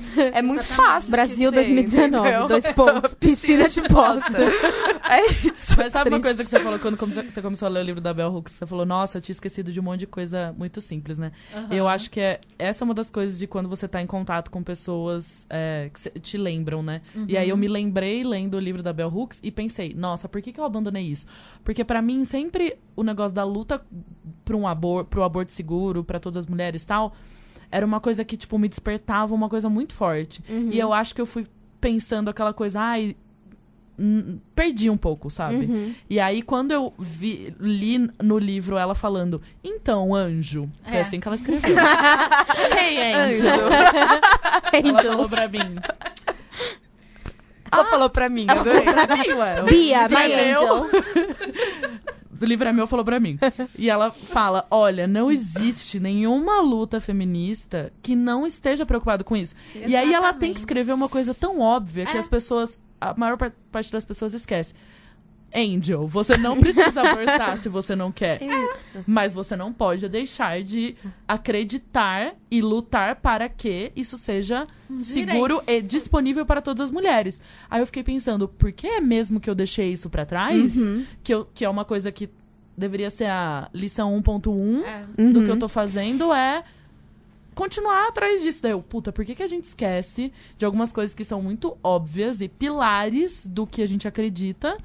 Sei lá por quê. Porque a vida tomou conta, porque eu. E, e é muito louco, né? Porque também, um pouco a ver com tudo que a gente falou até agora, tem muito essa ideia, hoje em dia, de ah, você pode ser a feminista que você quiser. Não, não Tipo, pode. Você não pode, pode. defender. Você não precisa ser a favor do aborto para ser feminista. Precisa. Sim, precisa. Sim. Obrigada, próxima. Próximo. Também. Ah, você não é a favor do aborto, então você não, não é feminista. E É você isso. não entendeu nada, Não entendeu? entendeu É- nada. é- Você, você não pode ser sexista. Você não pode ser a favor da violência. Uhum, você não pode ser racista. Você não pode ser racista, Isso é você a não pode ser base. LGBTfóbica. Isso é a pode. base do, do feminismo, ok? Se você é qualquer uma dessas coisas, você não é feminista. Exato. Se você explora mulheres, você não é feminista. É, eu sei, parece óbvio, mas E tem que tomar muito cuidado com é. as coisas que fala e tal. Eu tava até conversando com umas pessoas e não sei o que. Ah, é porque eu sou uma feminista radical. Poxa, vamos com calma. Vamos ver o que, que isso significa de verdade. Tipo, Exatamente. O tome cuidado com as coisas errada. que você realmente acredita e que que estão fazendo você lá ter sua carteirinha de feminista, É. brincando. Mas, né, e eu acho que isso é, é muito bom você ficar repetindo a mesma coisa. Tanto que eu achei legal que você repetiu uma coisa que você já falou no outro episódio que você tava aqui de tá muito desesperado quem não tá fazendo nada. Mas eu acho que até o nosso desespero é muito de que acho que a gente tá tentando de um jeito errado. Uhum. Isso é uma, uma coisa ok, né? Daí a gente olha de novo e fala, Óbvio. "Vê- Uhum. deixa eu ver o que, que eu tenho que fazer então. Mas eu não tô querendo dizer, nossa, você é uma feminista péssima, ou igual a gente brincou, má feminista. Não, só que eu também acho que é isso aí, gente. Não é. Ah, eu sou uma. eu- ela pode ser a feminista que ela quiser. Ah, ela é uma feminista, feminista mas. Não existe isso. Não. Não E existe. eu tenho um conselho. Então vamos se aliar com as pessoas certas. Tem um conselho para você, ouvinte. Lá vem. Lá vem a radialista. Um conselho para você, ouvinte. Tá na dúvida? Volta pra base. Lê, Lê esse novo. livro.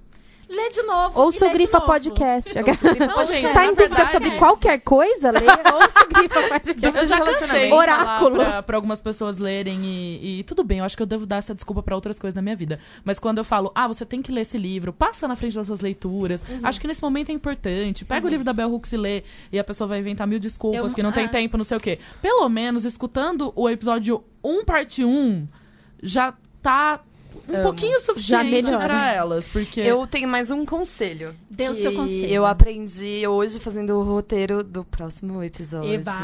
Vou dar, não sei se vou dar spoiler, não sei se vai ter saído o nosso antes, depois, enfim, veremos. Tá. Mas que é do livro Feminismo para os 99%. Na verdade, é do, do prefácio, que é da Thalíria Petroni, que a gente tá falando aqui. Quem são essas mulheres? Ela é uma delas.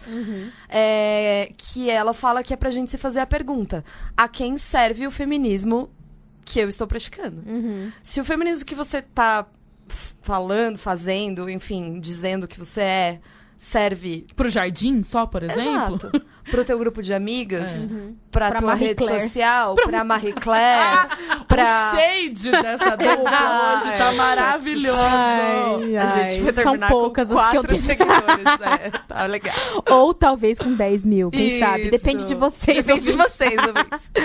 É, mas é isso, quando você começou a falar do negócio de da onde você peca, você falou assim, ah, da mãe, eu pensei que você ia falar disso, mas posso dar esse exemplo assim. O seu feminismo chega na sua mãe, né? Porque nunca chega. É assim, a, a gente, pelo menos na maior parte das, das mulheres blan- bran- blancas, gente, meu Deus, é possível? A Muito palavra existe? latina. Você tá muito latina. Não existe essa palavra em português, Que né? fuego. Vamos na festa de reggaeton sábado, aproveitando o convite. Se não. É, né, neste grupo, que eu não vou repetir qual é, porque eu não sei falar, é, dificilmente chega. Porque a gente coloca as nossas mães num outro lugar, num lugar de tipo, ai, mas foi assim mesmo, deixa elas lá, elas nem, não, nem importa e tudo mais. Então, a quem esse feminismo que você tá, tá fazendo, aonde ele chega? Aonde ele chega? Ele vai libertar todas as mulheres? Ele vai emancipar todas as mulheres ou ele vai emancipar as mulheres que já estão lutando por equidade salarial, porque elas já ganham seis pau, oito pau, sei lá quanto uma mulher E ganha. mais. Foda-se, tá desempregada. Não sei. Sei lá, eu sou riquíssima. Sei lá, eu sou professora. A ficar controlando isso aí. Eu tenho o pior salário de um, de um 12 do reais. ensino superior. Mas eu acho que não, não só. Ai, gente, agora eu falei da, da minha condição precária de vida e eu esqueci. Mas Ela você ficou tava falando. triste. Eu Fiquei triste. Fiquei um pouco triste de lembrar do meu salário. É, mas você tava falando. Calma. Se Calma, chega na sua mãe. A, a quem chega, né? Se chega na sua mãe, tá. Ah, e, e além disso, assim, não é só, tipo, se as pautas do seu feminismo chegam pra além das pessoas como você, mas se a forma como você tá colocando essas pautas chegam nas pessoas. Por isso que eu valorizo muito a tentativa de, de, de, de, de tentar colocar as coisas de uma forma mais simples. Às vezes a gente fica super achando que é legal e se vangloriando de falar as coisas de uma forma difícil, sabe? Isso. E tem coisas que são cabeçudas mesmo e que, enfim, dá- até dá pra gente dar uma simplificada, mas que são conceitos fodas, enfim. E, e que não dá pra simplesmente resumir em poucas palavras. É igual a assim. Camila que manda áudio pra mim e usa a palavra incólume, que eu nem sabia o que era. Bonita, amiga. Eu faço isso também de vez Chique, em quando. bem chique. Eu não, faço. e tudo bem, assim, tem pessoas Eu ia que... falar coaduna aqui em algum momento, mas eu Nossa. falei. Eu não sei o que, que significa isso. É tipo, colabora, é. colabora. Ai, letras aqui. Com o capitalismo. Eu ia falar coaduna com o capitalismo. E tem momentos em que a gente Nossa. usa coaduna com capitalismo. Tem, mo- tem momentos que a gente fala, é parça do capitalismo, entendeu? Isso. Tipo, também tem que saber colocar. É, é para além de só a sua pauta, se a sua pauta tá fazendo sentido. É se a Sim. forma como você tá conseguindo dialogar Isso, com as vamos puxar a pessoas. sardinha pro, pro Inclu- nosso negócio aqui, que o podcast, a- com todas as limitações de internet no Brasil e etc. E eu também acho que a gente nem vai ser, é, ter essa pretensão de, nossa, vamos falar com toda a população. Porque Não. nós ainda somos mulheres brancas e os Sim. nossos temas vão ser, vão atingir uma pequena parcela da população. Sim. A gente não consegue ser além do que a gente pode ser. E eu já deito na cama toda noite pensando nisso, nossa, tô eu lá privilegiada falando da minha viagem enquanto as pessoas estão morrendo. Se eu pensar isso todo dia, eu não levanto da cama. Sim. Então, eu acho que uma, uma coisa boa do podcast é que, mesmo com todas essas dificuldades de acesso à internet, etc., ainda é uma coisa um pouco mais acessível. Posto que muita gente já não tá muito em comunidade, eu acho muito louco quando as pessoas que moram fora do Brasil por algum motivo falam pra gente: É. nossa, tá sendo muito bom escutar o É. seu podcast. Porque, imagina, lá que ela não tem comunidade mesmo, Sim. né? Uhum. Se às vezes tem problema É. de, do próprio idioma, não consegue se relacionar. Tô dando um exemplo totalmente burguês de novo. Mas. mas é uma maneira que. Ai, ela mora em LA. Dubai. e aí eu fico pe- pensando que o podcast pode ajudar nesse sentido, né? Mas é Chega o simples num... fato de ser uma coisa independente, né? Um meio de comunicação Ah, é. independente já faz toda a diferença, né? E eu acho que no caso do Grifo tem um lance do livro, né? Que é uma coisa que eu fico pensando muito, assim, do- de o que, que a gente faz com o livro, né? Da, da- do fetiche que a gente cria em torno do livro. Então, do livro objeto, que não pode ser, desde isso, né? Da coisa mais. Da menor coisa que tem, assim, é, ah, que não pode ser riscado, que não pode ser amassado, que não pode não sei o quê, mas do fetiche da biblioteca cheia de livros, de não sei o quê. Elitista, E, né? em último caso, tipo, foda-se, é isso. É pra isso que a gente pensa o Grifa, que é pra pro conteúdo chegar nos lugares.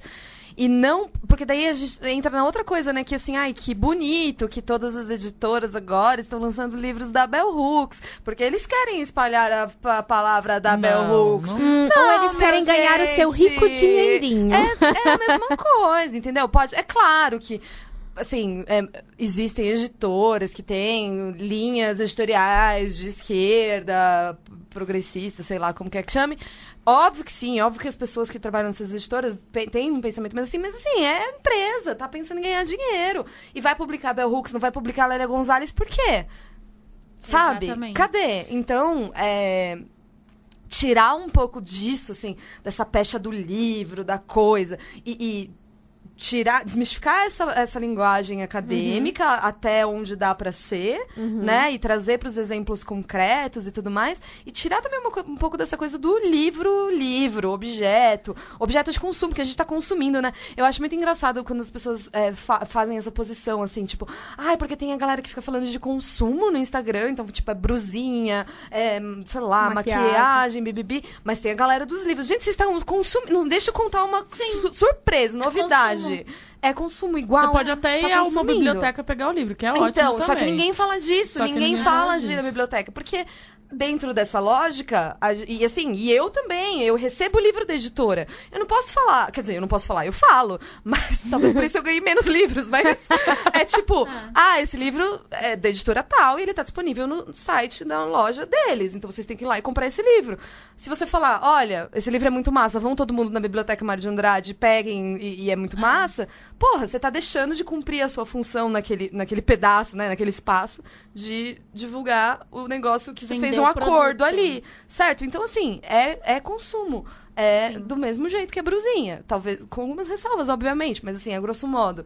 É, então, é tirar um pouco disso, né, da coisa E do gente livro. Vou te fazer uma pergunta que eu, quando- eu falei pra que eu ia fazer pra elas, né, há mó tempão.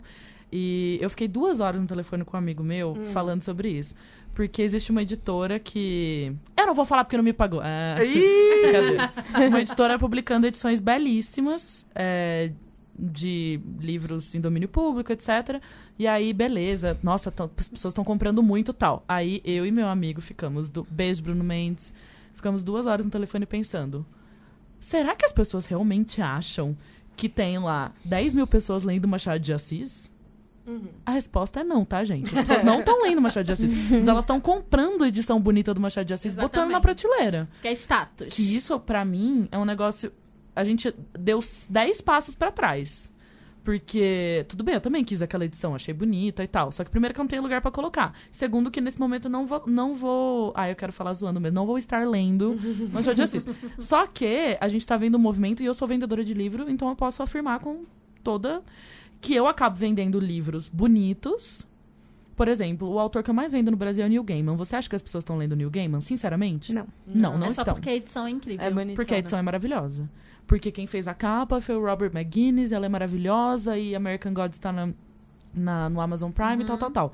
E aí eu fico pensando, de novo, a gente tá caindo nesse negócio. Uhum. Que as pessoas estão comprando. Então, com, mesmo a Silvia Federici, acho que ela ter vindo e tal, e muita gente falando mais acess- com mais acessibilidade, mais simplificado, até como você fez é, no seu IGTV e tal, falando do livro, ajuda. Mas também a gente não quer só ficar incentivando as pessoas a comprarem livro e não consumirem de fato e propagarem essas o ideias. conteúdo. É, eu acho que é louco, porque eu penso que só quem tem essa relação com o livro, na verdade, é essa elite cultural. Porque Uhum. Sim. eu mesma já trabalhei em, em certas escolas com pessoas mais. com uma elite mais conservadora. Em que a gente já recebeu mãe, depois de uma leitura do trimestre, falando assim: e agora o que, que eu faço com esse livro? Aí você fala: Oi? É, como assim? Você Espera coloca- junho e faz uma fogueira. Tá, amiga, oi? Ou, tipo, de eu perguntar pros meus alunos, ah, não sei o que, sei lá, alunos de nono ano, né? Porque Harry Potter, nunca li. Ah, não, tá, tudo bem, mas qual, qual livro você já leu? Ah, os da escola, né? É, mas, assim, tirando os da escola, nenhum. Ah, mas, tá, mas que livros tem na sua casa? Nenhum. Livros na minha casa não tem. Você fala, quê? Uhum.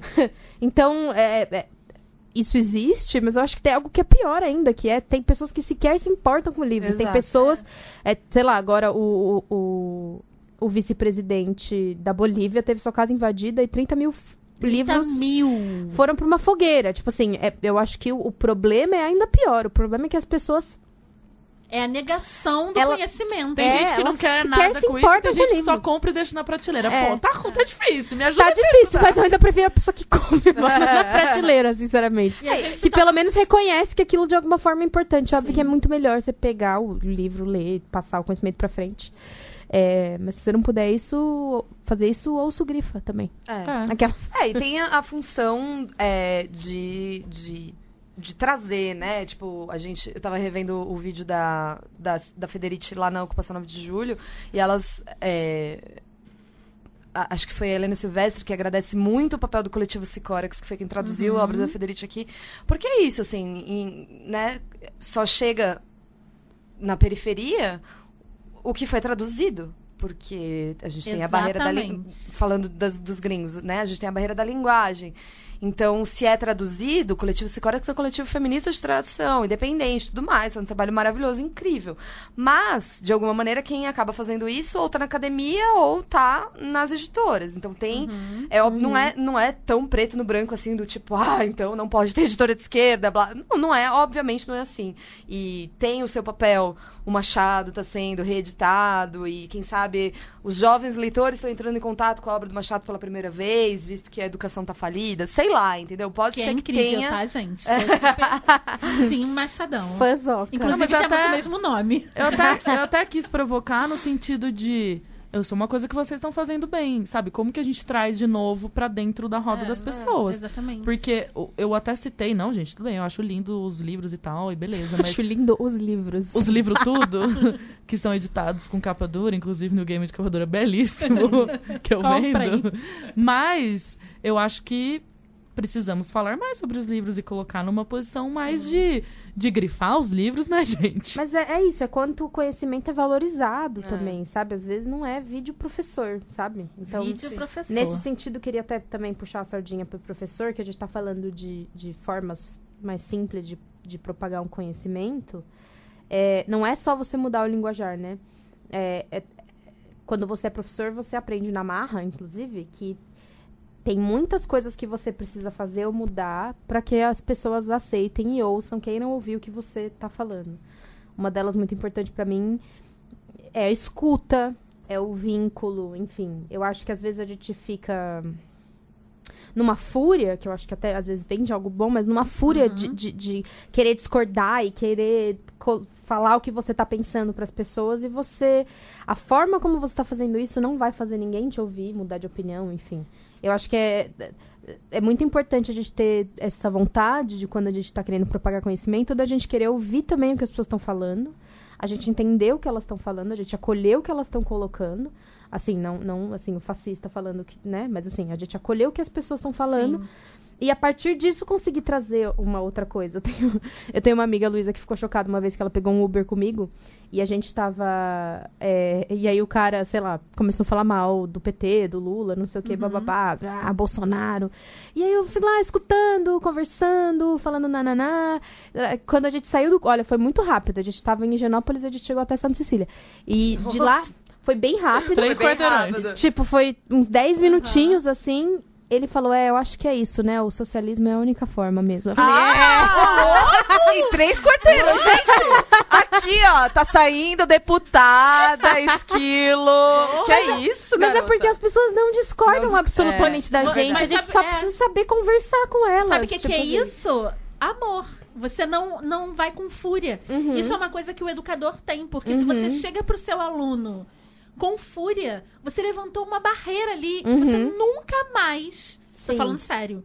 Nunca, Nunca mais Você recupera. traumatizou o cara. Sim. E, ou a menina, e você nunca mais vai tirar aquela barreira, entendeu? Então você não pode. Eu entendo que muita gente fala do feminismo, que você tem raiva sim, nananã. Mas, cara, o feminismo é anti-violência. E às vezes a fúria é violência. Às vezes não, fúria é violência. É, agressão verbal é violência. Bater uma porta é violência. Por que, que ela apontou pra É. mim, gente? Mas- mas Então, tipo, então a gente tem que cuidar da forma que a gente se comunica pra não ser uma comunicação desse tipo. E né? a Angela Davis, no seminário da Boitempo, ela falou, alguém perguntou, né, dessa fama das mulheres negras raivosas e tal, e ela falou, qual Uhum. o problema da raiva? Meu único problema da- com a raiva é quando ela é má, quando ela não tá direcionada pra pessoa certa. Exatamente. Então, eu tenho muita raiva, tenho, e eu não quero me despir dela, porque eu acho que ela é uma ferramenta política importante em certos aspectos. Uhum. Mas a minha raiva não é com o motorista de Uber em um subemprego, tá ligado? Que, Exatamente. tipo, tá tendo que trabalhar 12 horas por dia e acha que o Bolsonaro vai ajudar a vida dele. Tipo, não é ele que, que, que merece a minha raiva. É o dono do.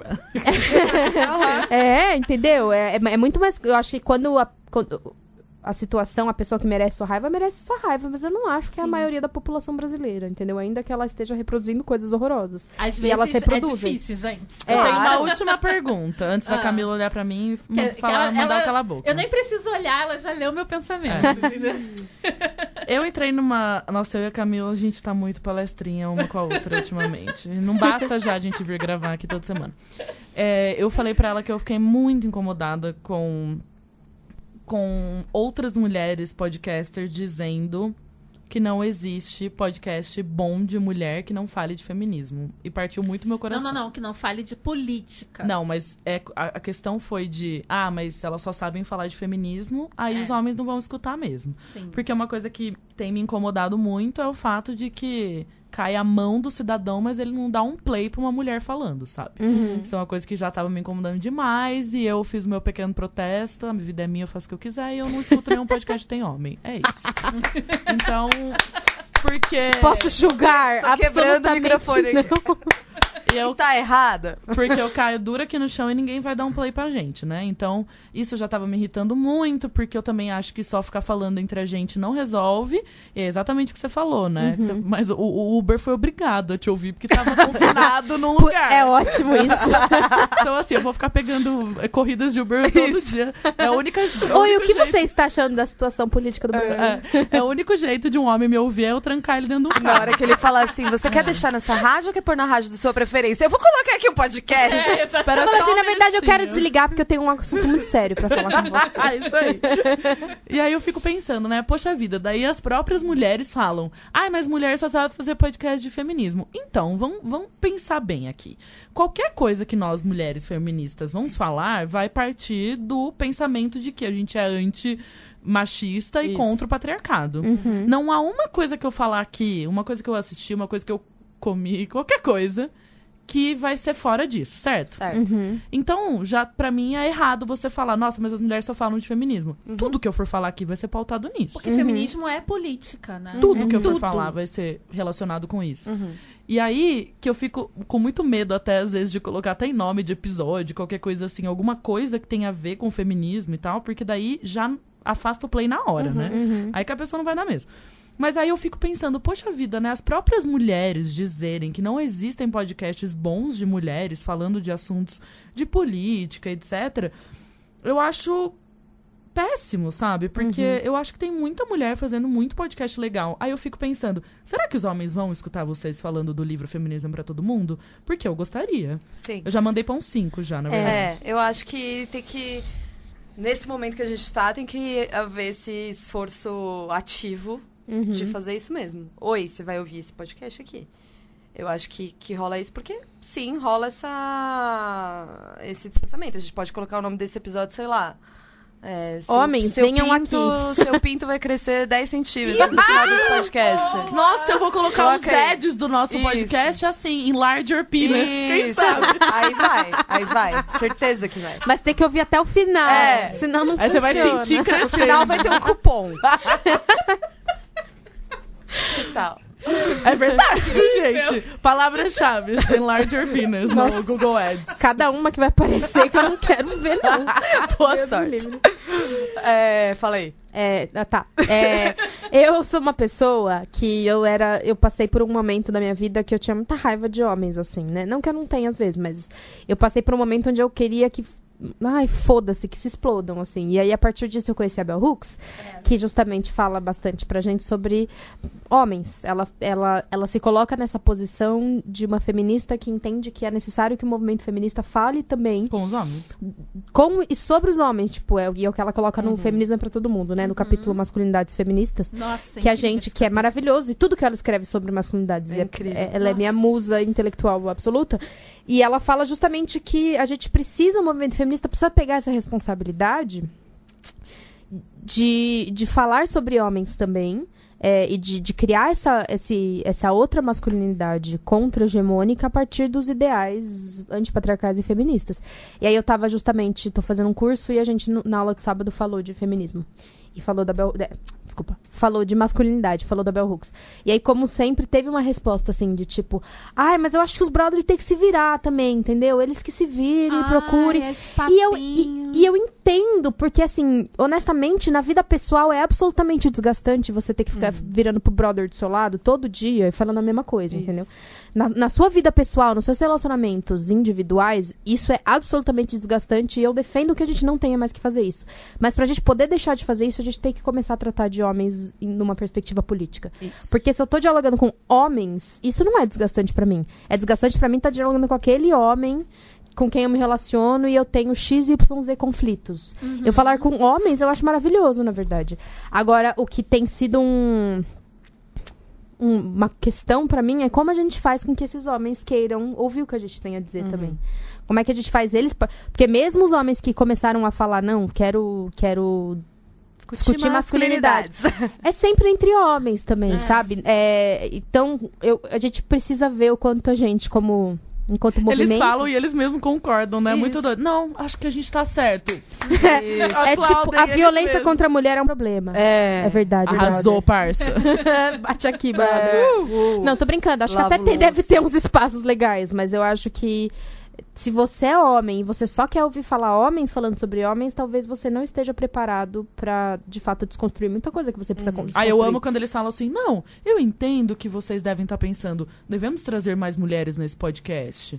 Mas a gente tá trabalhando pra isso. E aí ele. É, é bem difícil você. Não, é no muito rolê, difícil sabe? É mulher. difícil você chamar É um za- no zap. Oi, vem no meu Exato. podcast. Nossa, como é É. difícil. Como a gente é difícil, né? Não, é muito É. difícil. E aí eu acho que entra nisso, assim, é, eu, eu achei estranho, pra dizer o mínimo, esse comentário, né, do, não, não tem podcast de mulher bom que não seja sobre feminismo e tal, mas eu acho que cai também nesse lugar de que colocado de que a mulher só pode falar sobre feminismo, né, Uhum. e, e- e de que uma pessoa negra só pode falar sobre racismo e assim vai. E a gente não é completa e cheia de coisas. e- Inclusive porque Sim. é exatamente o que você disse, assim, o, o pensamento, o, o feminismo é um, um pensamento, é uma maneira de, de pensar, de pensar o mundo, de pensar, é o livro da Bell Hooks, de pensar todas as perspectivas, atra- aliás, todas as coisas através dessa perspectiva. Um ponto de, a- Né? vista de análise. Então, né? que lindo que seria um mundo em que a gente não precisasse ficar aqui fazendo beabá do feminismo e eu fizesse um podcast, gente, sobre plantas.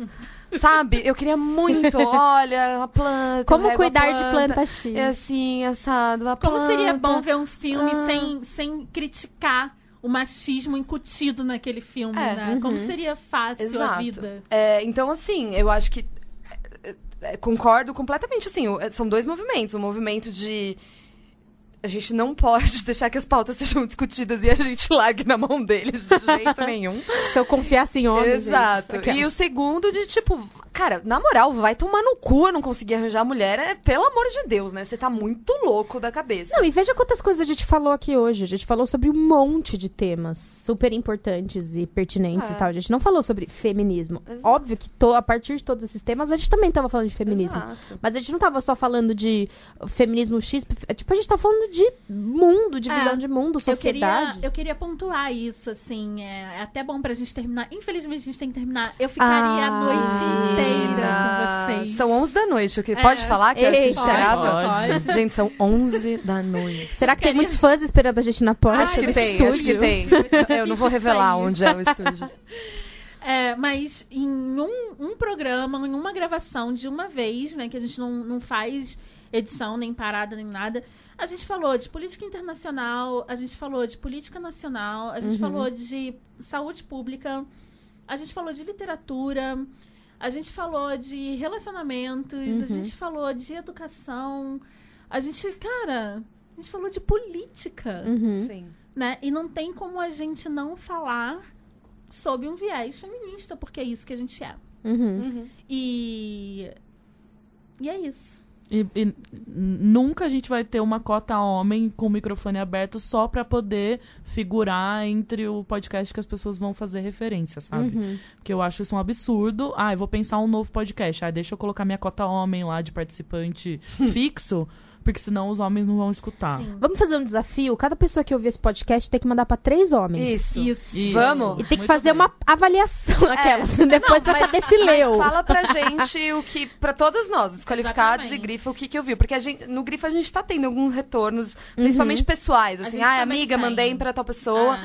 E foi legal ou- ouvir junto. E foi muito legal, porque ele foi percebendo várias coisas enquanto a gente ouvia juntos e tal. Ou tagar o homem lá, lê isso daqui, tá? Exato. É, se ele tiver um pouco mais de resistência, você só tranca ele dentro do Uber e fica dando volta em São Paulo. Fala assim, tive uma ideia. A gente Isso, vai um pra Itapecerica da Serra, de Uber. Às seis da tarde numa sexta-feira. Vamos. É isso, quando você Boa. chegar lá, seu pinto vai crescer. Bom, A gente vai pra uma clínica urologista. e o mundo ideal é que a gente Táticas. esteja sempre misturado, né? Esse é o mundo ideal. Porém, até lá, a gente vai ter que brigar muito, né? Pra que isso aconteça. Então. Juntas, brigando Juntas. juntas. sem Isso foi até uma coisa muito separado. legal que a Dimitra, beijão pra Dimitra. Ai, Beijo. Dimitra, beijo. Dimitra. Nossa rainha comunista. sim. É, a única pessoa que vai usar uma coroa de rainha do nosso, do nosso É. mundo comunista vai ser Dimitra. e quando terminou a mesa sobre minorias, que até jogaram no final da, da, da mesa, assim... Ah, alguém acabou de colocar no Twitter. Poxa, por que, que sempre vão colocar as pessoas negras, LGBTs, numa mesa que chama não sei o que lá de minorias e dá meia hora pra elas falarem? É. E aí todo mundo, tipo, batendo palma, é verdade, porque nós somos muito completos e temos muito mais coisas do que ficar batendo na mesma tecla. E aí ela disse, ah, então desafio pra todo mundo de é, indicar um desses podcasts das pessoas que estão na mesa pra mais uma pessoa. E eu fiquei pensando, poxa vida, né? Acho que a gente tem que falar mais disso, né? Passe para um homem, é, passe o episódio do, da Bell Hooks do Grifa pra um homem escutar e depois conversar, sabe? Numa boa. Eu acho que tudo vai ser difícil, mas às vezes eu fico um pouco perdida, sabe? De como trazer mais os homens. Ainda mais que daí a gente brinca e fala alguma coisa que a gente não gosta de homem, daí já surge um homem da terra falando nem todo homem. É. E aí eu fico, puta que pariu, que difícil isso, entendeu? Eu sei que a gente é desqualificado, mas dá uma chance. Mas eu acho que então o nome desse, desse episódio tem que ser Homens. Espalhem essa palavra. Legal. Homens, Essa é pra contamos com você. vocês. É. Aqueles pra se sentir importantes. É. Homens, Precisamos de você. precisamos de homens. você aqui. Homens, seus lindos! É, isso. Lindos! Cristal sem defeito. Só para homens perfeitos. Homens, nos salvem. No sal- Agora vai, agora Clique vai. aqui se você for um homem perfeito, cristal sem defeito. Clica aqui se seu pênis é grande. Clique aqui, Deus do sexo. A gente acabou Ai, de... tem que ser essa, tem que ser essa. Clica aqui, Deus do, sexo. A Ai, gente nunca sim. mais vai transar com homem na vida nesse episódio. Tá bom, que bom, que bom. Tá. Agora, pra terminar, a pergunta. Eu tinha esquecido esquilo. disso. Pra mim? Eu não Ai, preparei ela. Esqueci Ai, disso. nossa, eu tô me A sentindo. gente tem uma pergunta que é: Apocalipse zumbi, neste momento, você tem que botar três coisas numa mochila pra sair e ser nômade. E ser nômade? Caralho. É... O que, que você colocaria? Nossa. Três coisas. Pessoas e bichos já estão com você. Ah, pessoas e bichos já estão comigo? Sim. É... Putz, gente, que difícil. O feminismo é pra todo mundo. A Bel Hooks É o Hux na minha mochila. É. Nossa, calma. É apocalipse zumbi ou é revolução? É Apocalipse Que zumbi. isso, revolução justifica. Né? Sai fugida. Não, mas sei lá, né? Guerra civil, tensionamento revolucionário. Não, Não, é apocalipse apocalipse zumbi. Zumbi. Então já era Zumbi os meus tentando planos comer sua revolucionários. cabeça. Não, É. não, fa- não preciso mais ter. Ah, que pena. É... ah, então eu colocaria uns... ga- uns... Ah, animais Bicho também já já tá, estão... Ai, já, droga. já. Tá, é... Eu colocaria tomate cereja. Ah, Gente, agora vocês tiraram o meu... meu... primeira vez. Meio microfone. Semente do tomate cereja. Ai, sim, pode ser. Sementes A de tomate cereja. Ah, então eu vou precisar de sementes de tomate cereja, terra e pote pra... ter- Pô, aí já foram as três. Não, tá. Ah, tá. É tomate cereja, Ah, é... Uma pochete. ah. é, Amei muito. E... E... E... Água. Kit de sobrevivência. Muito útil tomate Foi bem politizada a minha resposta. Desculpa desapontar quem tava esperando mais de mim. Pochetinha do apocalipse zumbi. Vou lançar essa moda. Faz isso, amiga. Tem que ter Mas por quê? O que, que vocês colocariam? Depois vocês me contam, porque eu não Você, sei. Isa, quer mudar o seu, a sua mochila? O que que eu, eu ia levar o quadro do Tchê, né? Até É. o inferno comigo, de tanto que as Exatamente. pessoas me xingam. Nossa, amiga é grande, né? Ia dar um é trabalho, grande né? pra cacete, não, eu ia enrolar ele. O que mais que eu ia levar? Papel e caneta, né? Ah, Papel e importante. caneta. E eu- Foi o coletor menstrual? Não. Não, não uso. Foi a gente que botou o coletor menstrual. Uhum. Não lembro o que você botou. Ai, gente, mas eu não tava preparada, eu já respondi. Eu ia levar. Ah, Hoje, o que você levaria hoje? Tá. O feminismo é pra todo mundo. O- um, um celular pra ouvir o grifo. o celular pra ouvir o grifa e. Caralho. Não tava preparada. É. Bom, de novo eu aqui tendo que defender as pessoas do zumbi. né? Não vou falar mais nada. Amiga, é que a gente já falou disso, eu não ia durar três minutos. Comigo você ia zumbi. durar. O que, que você ia levar? Tem que levar arma? Não, eu vou levar arma e vou proteger você que vai Tá. estar lendo Bell Hooks. Ai, tem que... le- Ah, é a minha cara! Ela sentada numa canguinha Não, que você vai levar. ela lendo Bell Hooks. E eu assim, ó. Só matando zumbi. E ela, ai, como é lindo este mundo da Bel imaginando. criar um novo- Ai, tem que levar fósforo, gente. Eu Boa, não, eu não vou sobreviver, gente. Pra comer, Tá. né? Eu levo espada. Eu ia falar que eu ia levar assim, filtro uma de foto dos água. meus bichos. Filtro, de, Filtro de água. É água. muito mais inteligente do que levar. E coletor menstrual. Porque escorrendo sangue enquanto eu tô Eles matando zumbi de não dá. você, E eles vão atrás de mim. Ah, Então, coletor de menstrual, espada. Pra e jogar nos de inimigos. Sangue nos inimigos, pode ser. Eu, eu falhei, eu falhei. E sabe uma coisa que você Amiga, eu nunca fala na sua cerveja. mochila do apocalipse zumbi? O quê? E eu te conheço melhor que você mesma? O quê? Sal. Hum, Verdade. eu ia precisar Te desse conheço sal. melhor que você mesma. Pro meu tomate cereja. Por isso que eu Tem ia que andar falar. junto. É melhor vocês irem junto, porque você vai querer o Cara, sal da Camila. sal. Nossa, certeza. cara. Eu amo sal. Sal e bombinha de ás, mano. Eu tô me Eu ia sentindo. levar um carregamento de bombinha infinita. Eu tô me sentindo muito. Tudo sem bem, amiga, personalidade. gente. Ah, Cuida de pisciana, você. né? A gente cuida de Vocês você. cuidam de mim. Eu cuido. Tá. Obrigada, meninas. Obrigada a De coração, você. Obrigada! Próxima vez eu quero vir falar de plantas. Tá bom. Sim. Fica a dica. Escolha um tema neutro, sem feminismo. Sem feminismo. Sem comunismo, sem feminismo. outro episódio. Combinado. E eu vou falar Ei. de tomate cereja. Tipos de tomate cereja. Obrigada. Beijo. Obrigada, Tchau. Lelê. Grifa fãs. Grifa fã. Thank you.